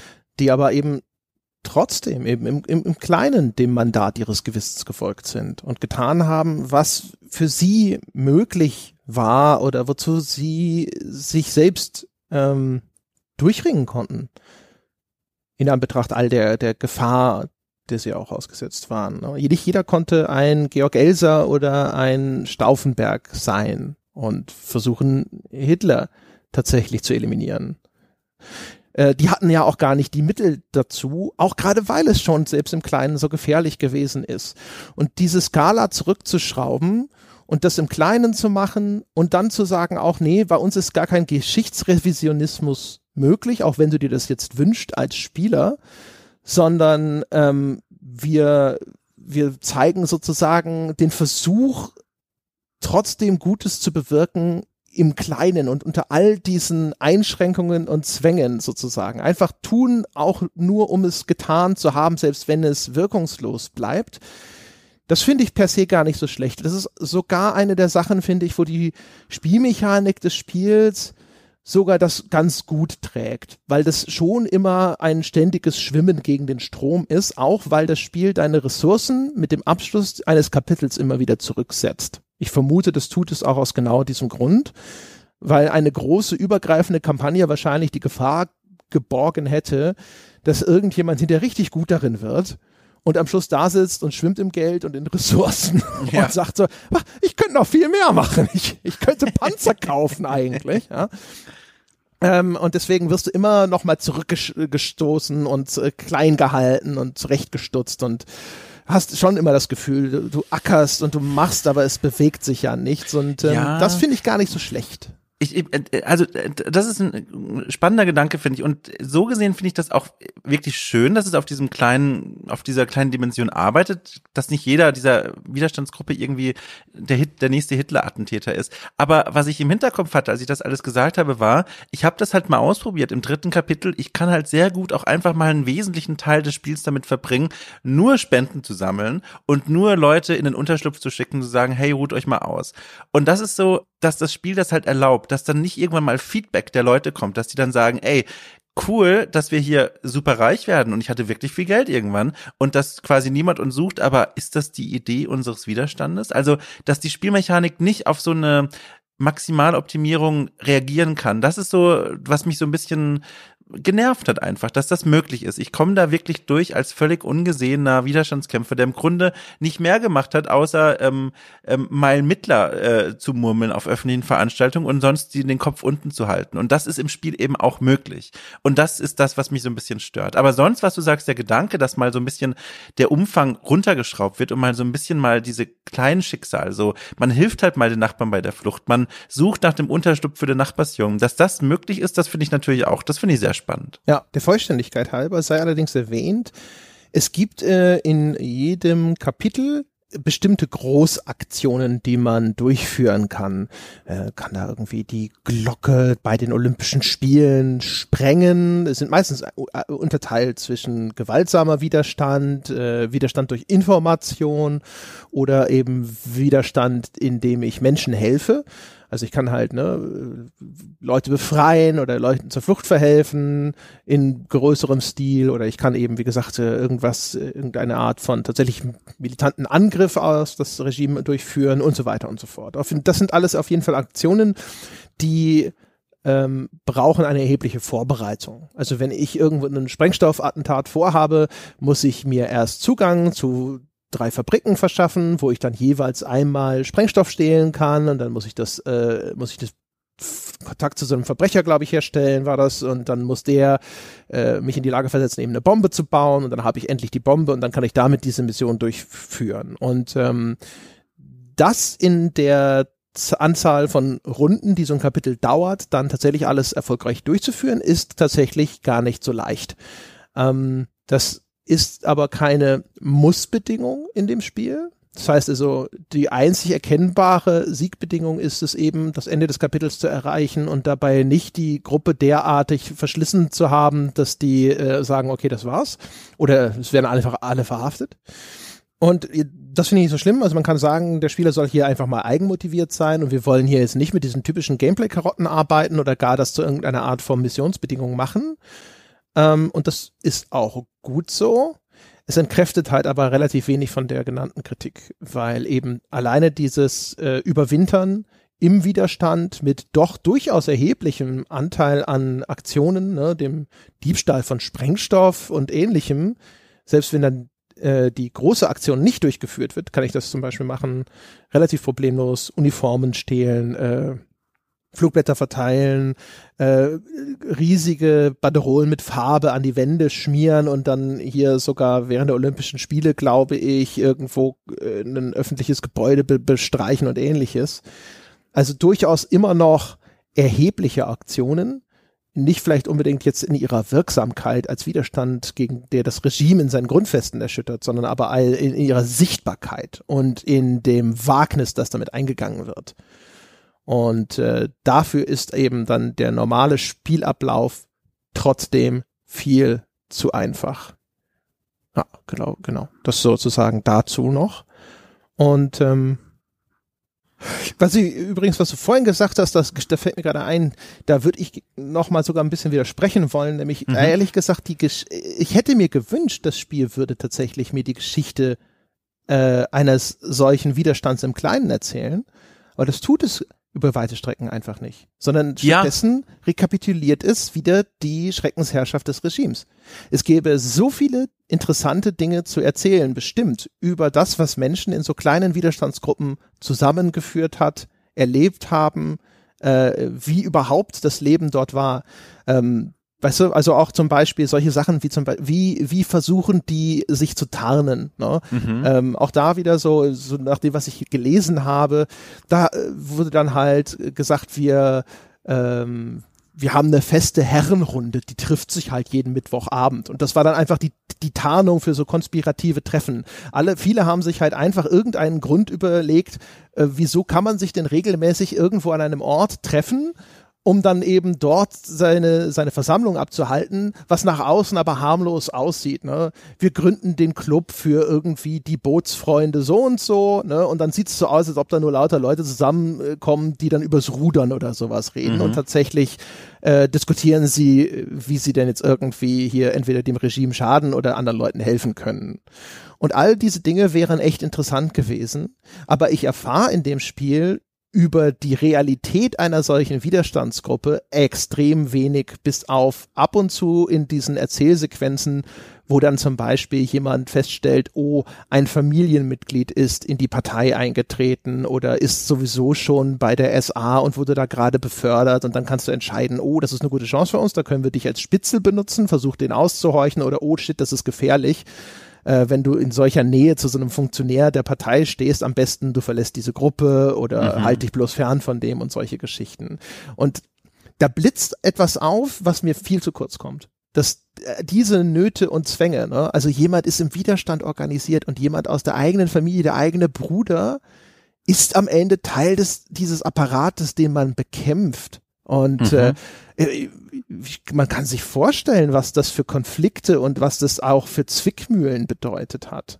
Aber außer dass es eben mal in diesen Dialogen vorkommt und dann vielleicht mal eine Mission freischaltet, weil man gesagt hat, ja super, bespitzel deinen Bruder, ähm, hat das keine Auswirkungen. Das ist halt echt bedauerlich, weil das wäre dann nämlich auch ein Aspekt dieser Geschichte des Zweiten Weltkrieges oder auch des Naziregimes gewesen, der tatsächlich für meine Begriffe relativ wenig beleuchtet ist. Also ich habe dann jetzt, es, es, gibt sehr viel Material dazu, aber das ist nichts, was jetzt ständig irgendwo prominent herausgestellt worden mhm. wäre. Gerade wenn es eben um kleine Gruppen geht, die nicht wahnsinnig viel Aufsehenerregendes in Anführungsstrichen erreicht haben, aber die vielleicht genau deswegen auch tatsächlich mal ein Spotlight verdient gehabt hätten. Das wäre toll gewesen. Und dadurch, dass das Spiel sich aber eher damit befasst, zu sagen, schau mal, jetzt ist das passiert und jetzt haben sie das Schlimmes gemacht und das Schlimmes gemacht und das Schlimmes gemacht, auch wenn jetzt vielleicht hier das eine oder der andere Einzelereignis mit dabei gewesen ist, das dann auch konkret vielleicht sich auf Berlin und Umland bezogen hat, das mir zumindest jetzt noch nicht begegnet ist. Der, der große thematische Faden aber hingegen ist nun wirklich mehr als landläufig und eindeutig etabliert. Also wir wissen alle, dass die Nazi-Herrschaft eine, eine unfassbare Schweinerei in jeder mhm. Hinsicht gewesen ist das ist gar nicht mehr nötig. Und das Spiel hätte hier die Möglichkeit gehabt, eben tatsächlich nochmal einen neuen, einen neuwertigen, neuartigen Beitrag zu dieser Art von Geschichtsschreibung sozusagen zu liefern und hat aber den Zug äh, verpasst. Ja, und das ist auch, was ich mich hier ganz fett in meinem, in meinem Dokument aufgeschrieben habe als Notiz. Ich hätte es total begrüßt, wenn die Gruppe an Widerstandskämpfern von Anfang an vielleicht eine sogar feste Gruppe gewesen wäre, eine kleinere Gruppe, vielleicht sogar ein Freundeskreis an Menschen, die gemeinsam diese Machtergreifung oder diese Machtübergabe mitbekommen und sagen, okay, das ist, hier passiert irgendwas komisches, aber dann im Laufe der Jahre Konflikte entstehen. Keine Ahnung. Der eine bekommt ein Kind und das Kind hat äh, seine besten Freunde in der Hitlerjugend und das Kind möchte auch in die Hitlerjugend beitreten. Jetzt musst du als Gruppenanführer entscheiden,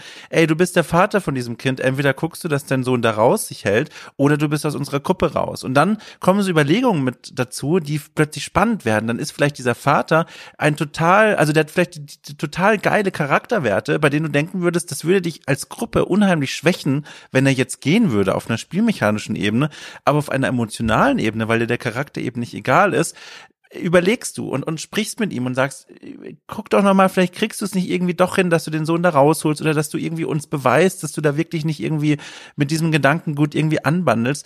Und wenn man diesen Umfang ein bisschen verkleinert hätte und nicht mir dieses Gefühl gegeben hätte, was ich auch am Anfang schon beschrieben habe, im Grunde ist es egal und wenn sie gefangen genommen werden, wartet schon der Nächste. Das hätte für mich diese Wirkung und die Wirkkraft von dem Spiel noch wesentlich erhöht und auch eine ganz neue Botschaft mittransportiert, nämlich, dass es in diesen Freundeskreisen, in diesen kleinen, in diesen kleinen Familienbanden und Freundesbanden zu, zu Diskussionen kommt und zu Konflikten kommt, die, die ganz einzigartig sind für den, für die Zeit des Zweiten Weltkriegs. Und das wäre, finde ich, sowas gewesen, wo ich gerne Through the Darkest of Times gesehen hätte. Genau in dieser Nische, genau in diesem, ich muss abwägen, spielmechanisch bist du für mich super wertvoll, aber rein emotional, du bist mir ins Herz gewachsen, aber ich kann dich nicht mehr in meiner Gruppe sehen. Das sind so Gedanken, die ich gerne beim Spielen gehabt hätte vor allem in, auch in doppelter Hinsicht. Also äh, ich, ich, ich hoffe sehr, dass ich mich mit dieser Einschätzung nicht täusche, aber der große, der kategorisch große Ausdruck des Spiels, das ist eigentlich alles hinlänglich bekannt. Also zumindest sofern jemand die entsprechende Schulklasse schon absolviert hat, in der äh, dieser Teil der deutschen Geschichte behandelt wird. Also das, es kann dir in Details, in der Veranschaulichung, zu welchen Verbrechen äh, hier das Hitlerregime fähig war, sicherlich nochmal den ein oder anderen Vorfall schildern, wo du denkst so, mein Gott, das wusste ich doch nicht. Aber das fällt sozusagen dann, es ist noch eine, eine, eine weiterer Tropfen in diesem ohnehin schon randvoll gefüllten Fass der Verachtung für diese Zeitperiode. Ähm, aber äh, ansonsten hat es nichts Neues zu sagen. Und das, was es zu sagen hat, das weiß jeder schon. Und wenn er es noch nicht weiß, dann, oh mein Gott.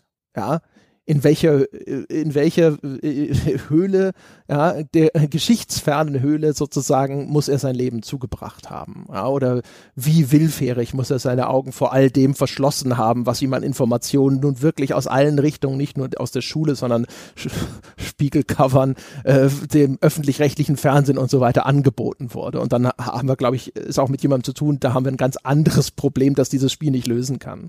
Insofern wäre es viel schöner gewesen, Insbesondere wenn du mir auch noch sagst, dass das in den Augen der Entwickler ja auch noch sowieso eigentlich sich an eine Zielgruppe von Menschen richtet, die sowieso schon ein aufgeklärtes Geschichtsverständnis haben und damit dann ja vorsätzlich dem Chor predigt, ähm, wenn es mir einen, einen neuen Aspekt hätte anbieten können, anstatt das alte zu iterieren.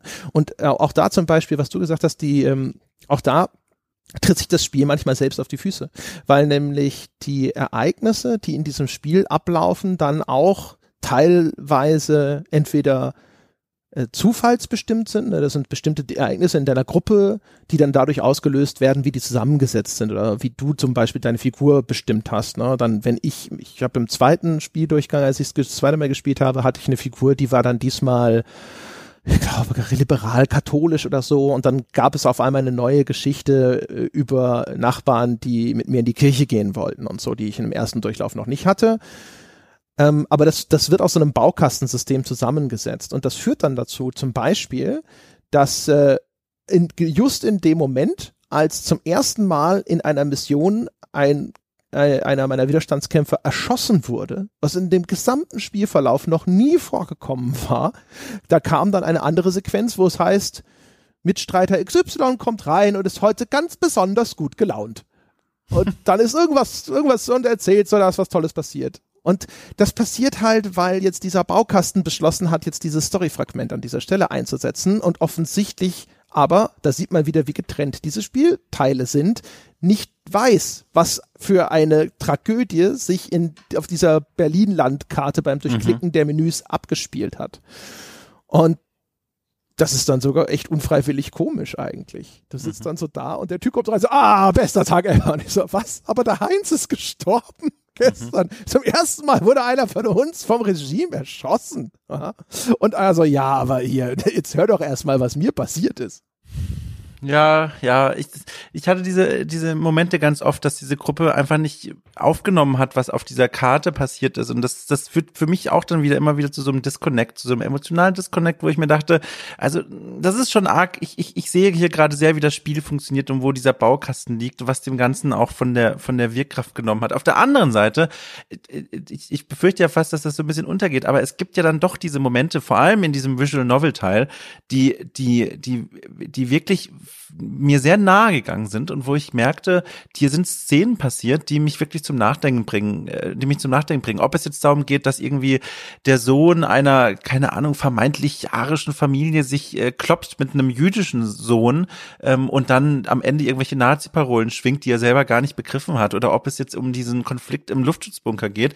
Das waren Momente, die mich tatsächlich, glaube ich, auch eine ganze Weile noch begleiten werden. Und das sind so die Dinge, wo ich merke, da liegt die Stärke von diesem Spiel. So, so ein Schlaglicht Licht auf so Alltägliches zu legen, was ich in ganz vielen Geschichtsbüchern oder Büchern generell oder auch in anderen Spielen nie so mitbekommen habe. Also wie leben die Menschen in dieser Zeit wirklich miteinander und zusammen? Und das waren so die Momente, die mir auch am meisten ans, also nahe gegangen sind, die mich auch am meisten zum Nachdenken gebracht haben. Und davon hätte ich mir noch viel mehr gewünscht. Ja, geht mir auch so. Es ist ja auch zum Beispiel so, du kannst ja in diesen Erzählsequenzen regelmäßig Entscheidungen treffen, die mhm. eigentlich darauf hinauslaufen, wendest du den aktuellen Geschehnissen den Rücken zu, ja? also verhältst du dich entweder je nach Betrachtung verängstigt oder einfach nur taktisch klug und sagst, okay, ich beobachte, da wird ein alter Mann von irgendwelchen Nazischergen zusammengeschlagen. Mhm. Gehe ich dahin äh, und tue vielleicht sogar etwas dagegen oder ich gehe weiter nach Hause. Und genauso zum Beispiel, du beobachtest, dass deine jüdischen Nachbarn deportiert werden. Und da hast du dann auch immer die Möglichkeit, entweder bei der ersten Aufforderung von irgendwelchen Nazi-Soldaten zu sagen, ja, okay, ich gehe wieder heim, oder die Suche nach denen fortzusetzen äh, ganz viele andere Sachen bei der Bücherverbrennung und so weiter kannst du auch ein bisschen sagen, näher ich mich dem gar nicht und betrachte das lieber aus sicherer Distanz oder gehe ich in diese Menge rein, schau mir das aus der Nähe an. Und relativ schnell ist für mich offenbar geworden, dass es aber völlig konsequenzfrei ist, wenn ich mich sehr mutig verhalte. Ähm, was auch natürlich wieder für mich halt erstens bekräftigt, dass dieses Spiel in erster Linie so ein bisschen predigen möchte und sagen möchte oder sehr deutlich machen möchte, sozusagen hier, ne, guck mal, da, die, da, da ist die Möglichkeit, was zu tun und dann erzählen möchte, wie du etwas tust. Auch sicherlich durchaus, das dann immer abbricht, für dich aber an der, an der Stelle, wo es dann vielleicht wirklich heikel wird. Ne? Also es, es lässt aber auch gar nicht zu, dass du dich, äh, dass du den Kopf zu weit vorstreckst, sozusagen. Ja, ne? genau. Also immer, ich habe dann hinterher wirklich äh, angefangen und gesagt, so, okay, immer, immer maximales Risiko. Wenn irgendjemand am äh, Bahnhof gesagt hat, hier äh, verzieh dich oder ansonsten stecken wir dich gleich mit in diesen Zug, äh, wenn die Juden deportiert werden, habe ich immer quasi auf die die äh, Handlungsmöglichkeit gedrückt, so nein, nein, das mache ich nicht. Ne? Ich suche weiter nach meinen Nachbarn und dann findest du die wirklich und dann kannst du auch noch sogar mit denen reden und so weiter. Und es passiert mir aber nichts. Und sobald du erstmal geschnallt hast, dass du dich selbst, also dass ich meine Spielfigur dadurch tatsächlich nicht in Gefahr bringe, ist halt diese Interaktionsmöglichkeit dadurch auf einmal wertlos geworden. Ne? Dann ist nämlich die, am Anfang habe ich tatsächlich noch abgewogen und habe so ein bisschen in, mich in die Rolle dieses Widerstandskämpfers hineinversetzt und habe mir gedacht so, es ist doch auch eigentlich klüger, dass ich jetzt nicht äh, meiner hier äh, indoktrinierten Nachbarin widerspreche, wenn sie sagt, so ja, läuft doch alles gut im Land, sondern dass ich mich unauffällig verhalte und dafür meine, meine Flugblätter drucke, meine Truppe vergrößere und so weiter und im Verborgenen wirke und nicht auffalle, bis ich in der Lage bin, wirklich etwas Relevantes zu tun, anstatt irgendeiner verirrten Truller Widerworte zu geben, die am Ende sowieso auf taube Ohren fallen. Das ist doch in der Abwägung eigentlich dann ziemlich dämlich, wenn ich mir da nicht auf die Zunge beiße. Aber in dem Kontext des Spiels ist es eigentlich so, dass du dann nur die Erzählsequenz verkürzt. Das ist eigentlich wie so, nur wie so ein Shortcut, um aus dieser jeweiligen Erzählung und auch der Botschaft, die dort jeweils abgesetzt werden möchte, schneller auszuscheiden oder ab, auszutreten, bis hin zu, dass ähm, ich habe dann im zweiten Spieldurchgang habe ich dann entsprechend auch mal versucht, wie ist es denn, wenn ich mich wirklich wie so ein total duckmäuseriger Feigling verhalte? dass das Spiel dich dann sofort dafür sogar maßregelt. Also wenn du äh, am Anfang, wo der alte Mann von, ich glaube, so drei, vier SA-Leuten verprügelt wird, wenn du da sagst, so, nee, ich zieh lieber den Schwanz ein und fahre nach Hause, dann hat das auf mysteriöse Weise ein Mitglied deiner Truppe am nächsten Tag beobachtet und stellt dich zur Rede. Wie konntest du denn nur? Wieso hast du da nichts gemacht?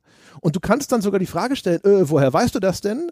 Aber dann, das, da wird überhaupt nicht drauf eingegangen weil es natürlich keine Antwort darauf gibt, woher auf einmal dieser dieser Beobachter gekommen ist und vor allem auch die Gegenfrage nicht erlaubt ist, wieso hast du nichts gemacht? Und offensichtlich ist, bist du auch nicht eingeschritten. Oder, oder hast dich äh, zu erkennen gegeben. Dann hätte man diesem uniformierten Mob wenigstens zu zweit entgegentreten können. Also, ist ja nicht so wie heute, wo man sagen könnte, du, hey, wieso hast du nicht die Polizei gerufen? Das, das war die Polizei, die den verdroschen hat. Da ist das Spiel dann auch ähm, es, es fühlt sich, es fühlt sich zumindest so an, als ob da wenig äh, äh, Empathie vorhanden ist äh, für die Leute, die in so einer Situation dann auch äh, einfach mental einknicken vor allem, ich weiß noch, wie ich zu Beginn des Spiels wirklich so großen Respekt hatte. Also, also Respekt, weil ich sage erstmal den Satz, ich hatte so großen Respekt vor, vor SA und diesen ganzen Polizeikräften, aber nicht im Sinne von, oh, man muss äh, aufpassen, was sie sagen und denen Folge leisten, sondern ich konnte nie am Anfang richtig einschätzen, wie weit gehen die. Die waren für mich immer sehr unberechenbar, weil ich weiß natürlich aus dem Geschichtsunterricht, die könnten auch einfach nachts vor meiner Tür stehen und klopfen und sagen, hier, wir, wir durchsuchen jetzt alles und nehmen dich einfach mit, weil wir es können. Und da hatte ich dann sehr großen Respekt davor und war da ab mir dann sehr viel überlegt, sollte ich wirklich einschreiten, kann ich das riskieren, setze ich damit vielleicht die ganze Gruppe aufs Spiel. Aber dann ist genau das passiert, was du auch beschrieben hast ich habe das dann relativ schnell durchschaut, wie diese Mechaniken angelegt sind und mir dann irgendwann gedacht, so, na gut, äh, im Zweifelfall äh, bekomme ich einfach nur die komplette Story erzählt, aber es wird nicht so weit kommen, dass irgendwie plötzlich die komplette Gruppe in Kapitel 2 hops genommen wird, weil ich einmal irgendwie einen Typen verteidigt habe, als er von der SA überfallen wurde. Und das ist halt eine Wirkung, die ich mir, glaube ich, auch nicht als, als äh, erhofft vorstellen kann vom Entwicklerteam. Ich glaube, das ist halt so ein Zwiespalt. Ich glaube, was es möchte, ist, es möchte eigentlich eher dich motivieren und dich anregen zu Zivilcourage. Ja. Ne? Und zu Widerstand. Also es will dir eigentlich sagen, wenn du heutzutage so etwas beobachtest, dann tu was. Klar, und ja. äh, dementsprechend, so dem, das, das würde es sozusagen ja auch noch fördern, indem das in dem Spiel am Ende meistens, ich müsste jetzt überlegen, ob das, aber ich glaube fast ausschließlich relativ konsequenzfrei bleibt. Deine, deine eigentliche Tätigkeit auf dem Spielfeld nicht. Ähm, da kannst du ja wirklich verhaftet werden und dann beschreibt das Spiel dann auch wirklich äh, Grausamkeiten, die dir angetan werden. Also wirst du gefoltert und verhört und sonst irgendwas. Also das, da ist es, ist klar erkennbar, auch wenn es spielmechanisch nur den Verlust von zwei Runden oder so bedeutet über die Erzählung, dass das schlimm ist. Aber bei diesen anderen Erzählsequenzen, wo du dann eben dich entscheiden kannst, ob du dort irgendwie tätig wirst, das ist zu den aller, aller, allergrößten Teilen, ist das wirklich völlig konsequent befreit. Ich bin mir nicht ganz sicher, es kann sein, dass wenn du diese Nachbarin von Anfang an scheiße behandelst, da gibt's hinterher eine Situation, wo du so ein bisschen in der Klemme steckst, wo sie dann sagt, so, na gut, einmal lasse ich dir das noch durchgehen, das nächste Mal zeige ich dich an.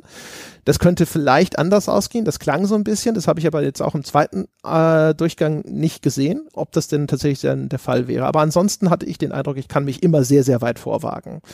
Ähm, und das ist halt so das Ding. Ich glaube, dass diese, diese, das Spiel möchte eigentlich sagen, mach das.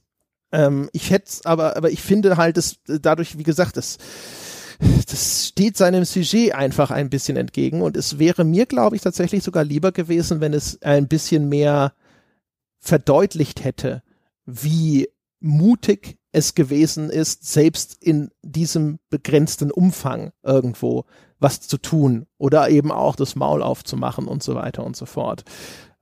Einfach, ich, wie gesagt, weil ich glaube auch, dass ähm, ich glaube vielleicht die Wertschätzung gegenüber den Leuten, die halt diesen Mut sozusagen aufgebracht haben, einfach irgendwas zu tun, selbst wenn sie sich davon nicht wirklich versprechen konnten, irgendeine größere Wirkung zu erzeugen oder einfach nur wenigstens Nachbarn geholfen haben, Menschen, die sie kannten oder sowas. Das nochmal dem, dem Ganzen eine gewisse Ehrerbietung zu zeigen, wäre mir, glaube ich, in dem Moment wichtiger gewesen, weil ich glaube, auch darüber kannst du ja Leute motivieren indem du ihnen sagst, guck mal hier, ne, diese Leute haben das trotz all dieser Widrigkeiten getan, ja, und das sind so die kleinen Helden, von denen sonst keiner spricht und sowas. Und das ist dann ja auch etwas, was dann eine Vorbildfunktion entwickelt, wo man auch sagt, das ist ein Ideal, dem ich nacheifern würde.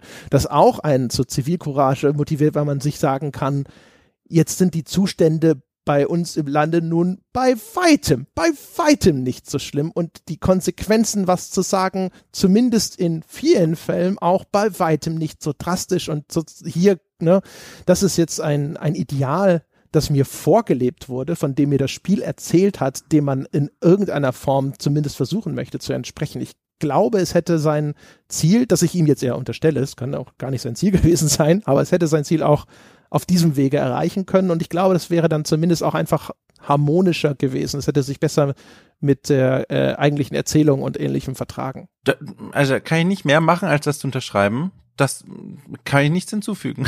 das ist exakt das, was ich auch hier mir aufgeschrieben und mir gedacht habe. Ja, dann wird so langsam, glaube ich, auch Zeit, dass wir einen Strich drunter machen, mhm. weil ansonsten habe ich gar nicht so viel dazu zu sagen.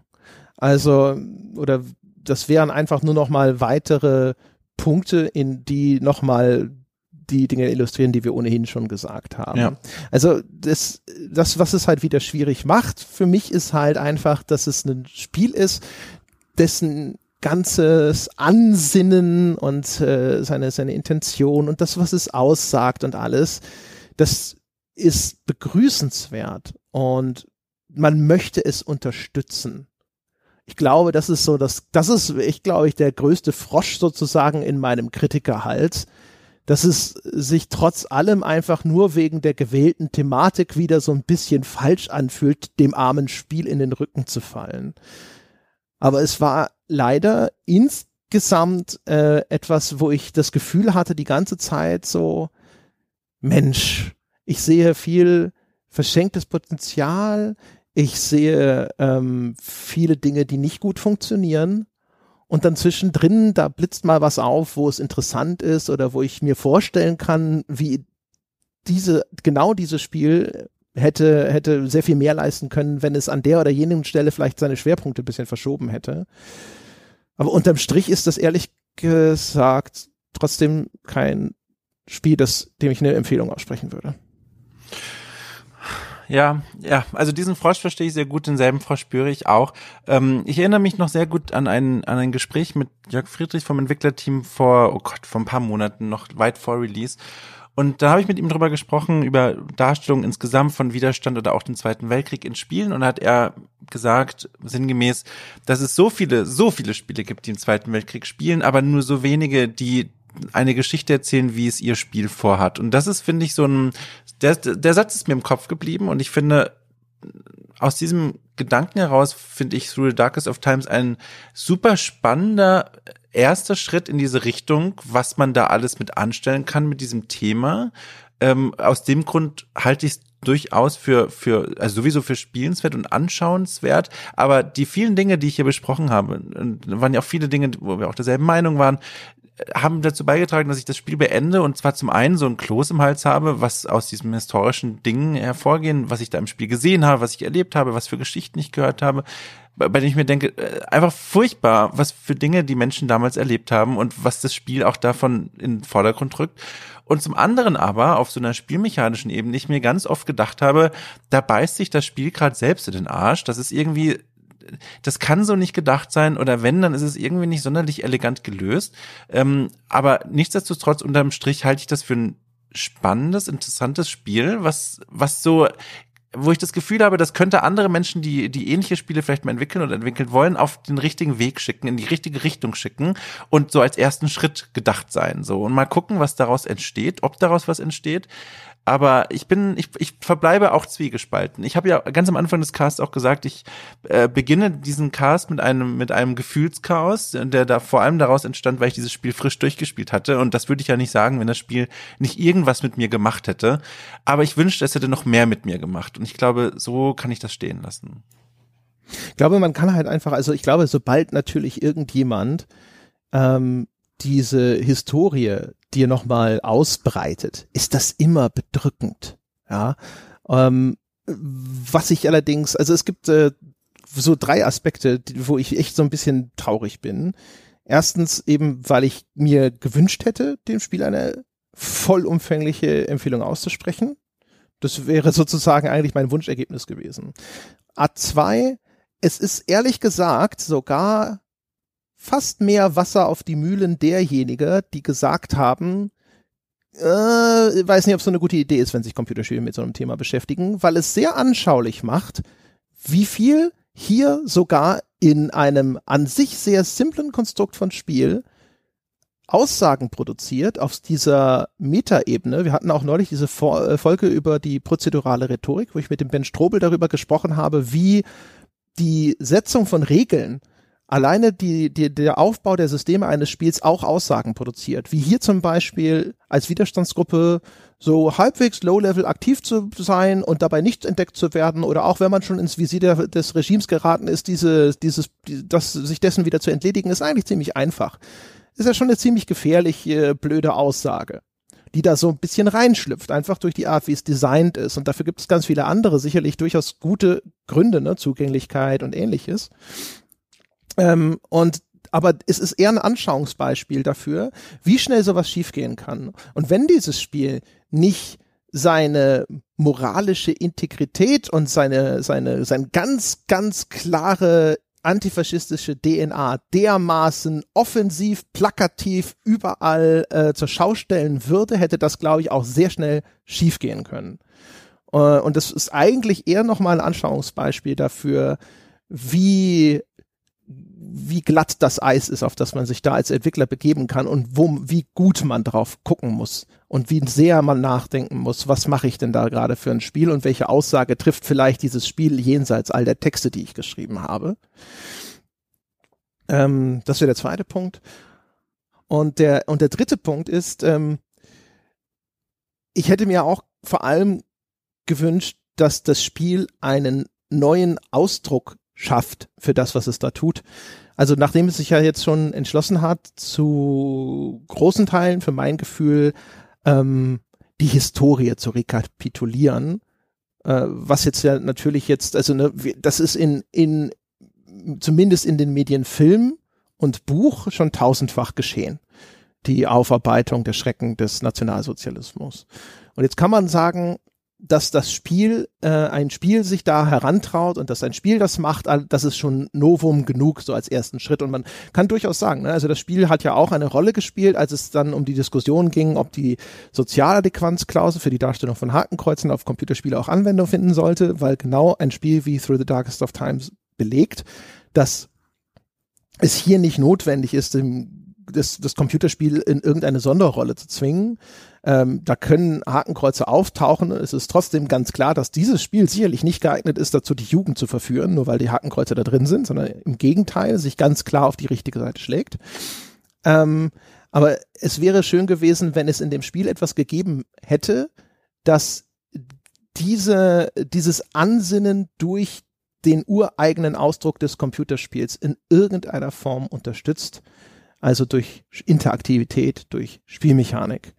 Und die interaktiven Bestandteile des Spiels leisten hier zum wirklich allergrößten Teil für mich keinen Beitrag. Also weil eben erkennbar wird, dass bei den interaktiven Entscheidungen in diesen Story-Sequenzen für mich nirgendwo wirklich große, ernsthafte Konsequenzen warten. Oder wenn, sind sie mir nicht begegnet.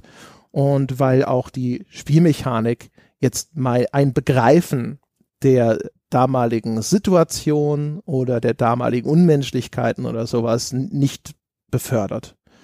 Und das wäre natürlich eigentlich, das wäre natürlich der ganz große Wurf gewesen, wenn man gesagt hätte, ja, das ist etwas, das ist euch schon in den anderen Medien schon zigmal erzählt worden, aber jetzt tut es ein Computerspiel und das Computerspiel tut etwas dabei, was einen, einen neuen äh, Aspekt, eine neue Dimension der Erfahrung irgendwie aufschließt. Und das ist nicht der Fall.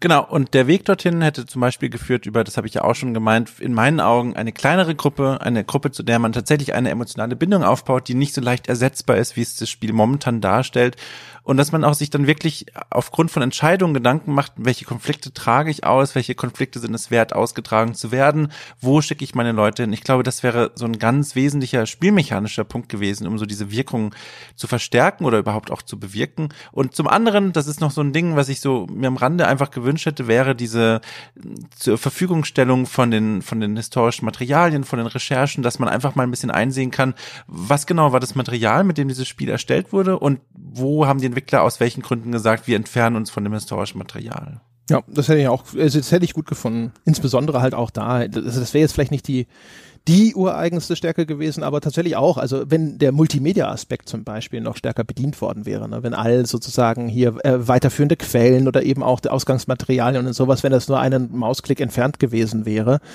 ähm, das wäre auch schön gewesen. Ja. Ja, dann, meine Damen und Herren, das soll es dann gewesen sein für diese Woche. Wie immer, wenn wir solche Themen behandeln, komme ich mir zu blöd vor, da noch äh, die Eigenwerbung ans Ende zu stellen. Deswegen sage ich nur, forum.gamespodcast.de ist die Adresse, falls ihr mit uns über diese Folge diskutieren möchtet. Und äh, danke mich sehr fürs Zuhören. Ich hoffe, es hat euch gefallen und wir hören uns nächste Woche wieder. Bis dahin.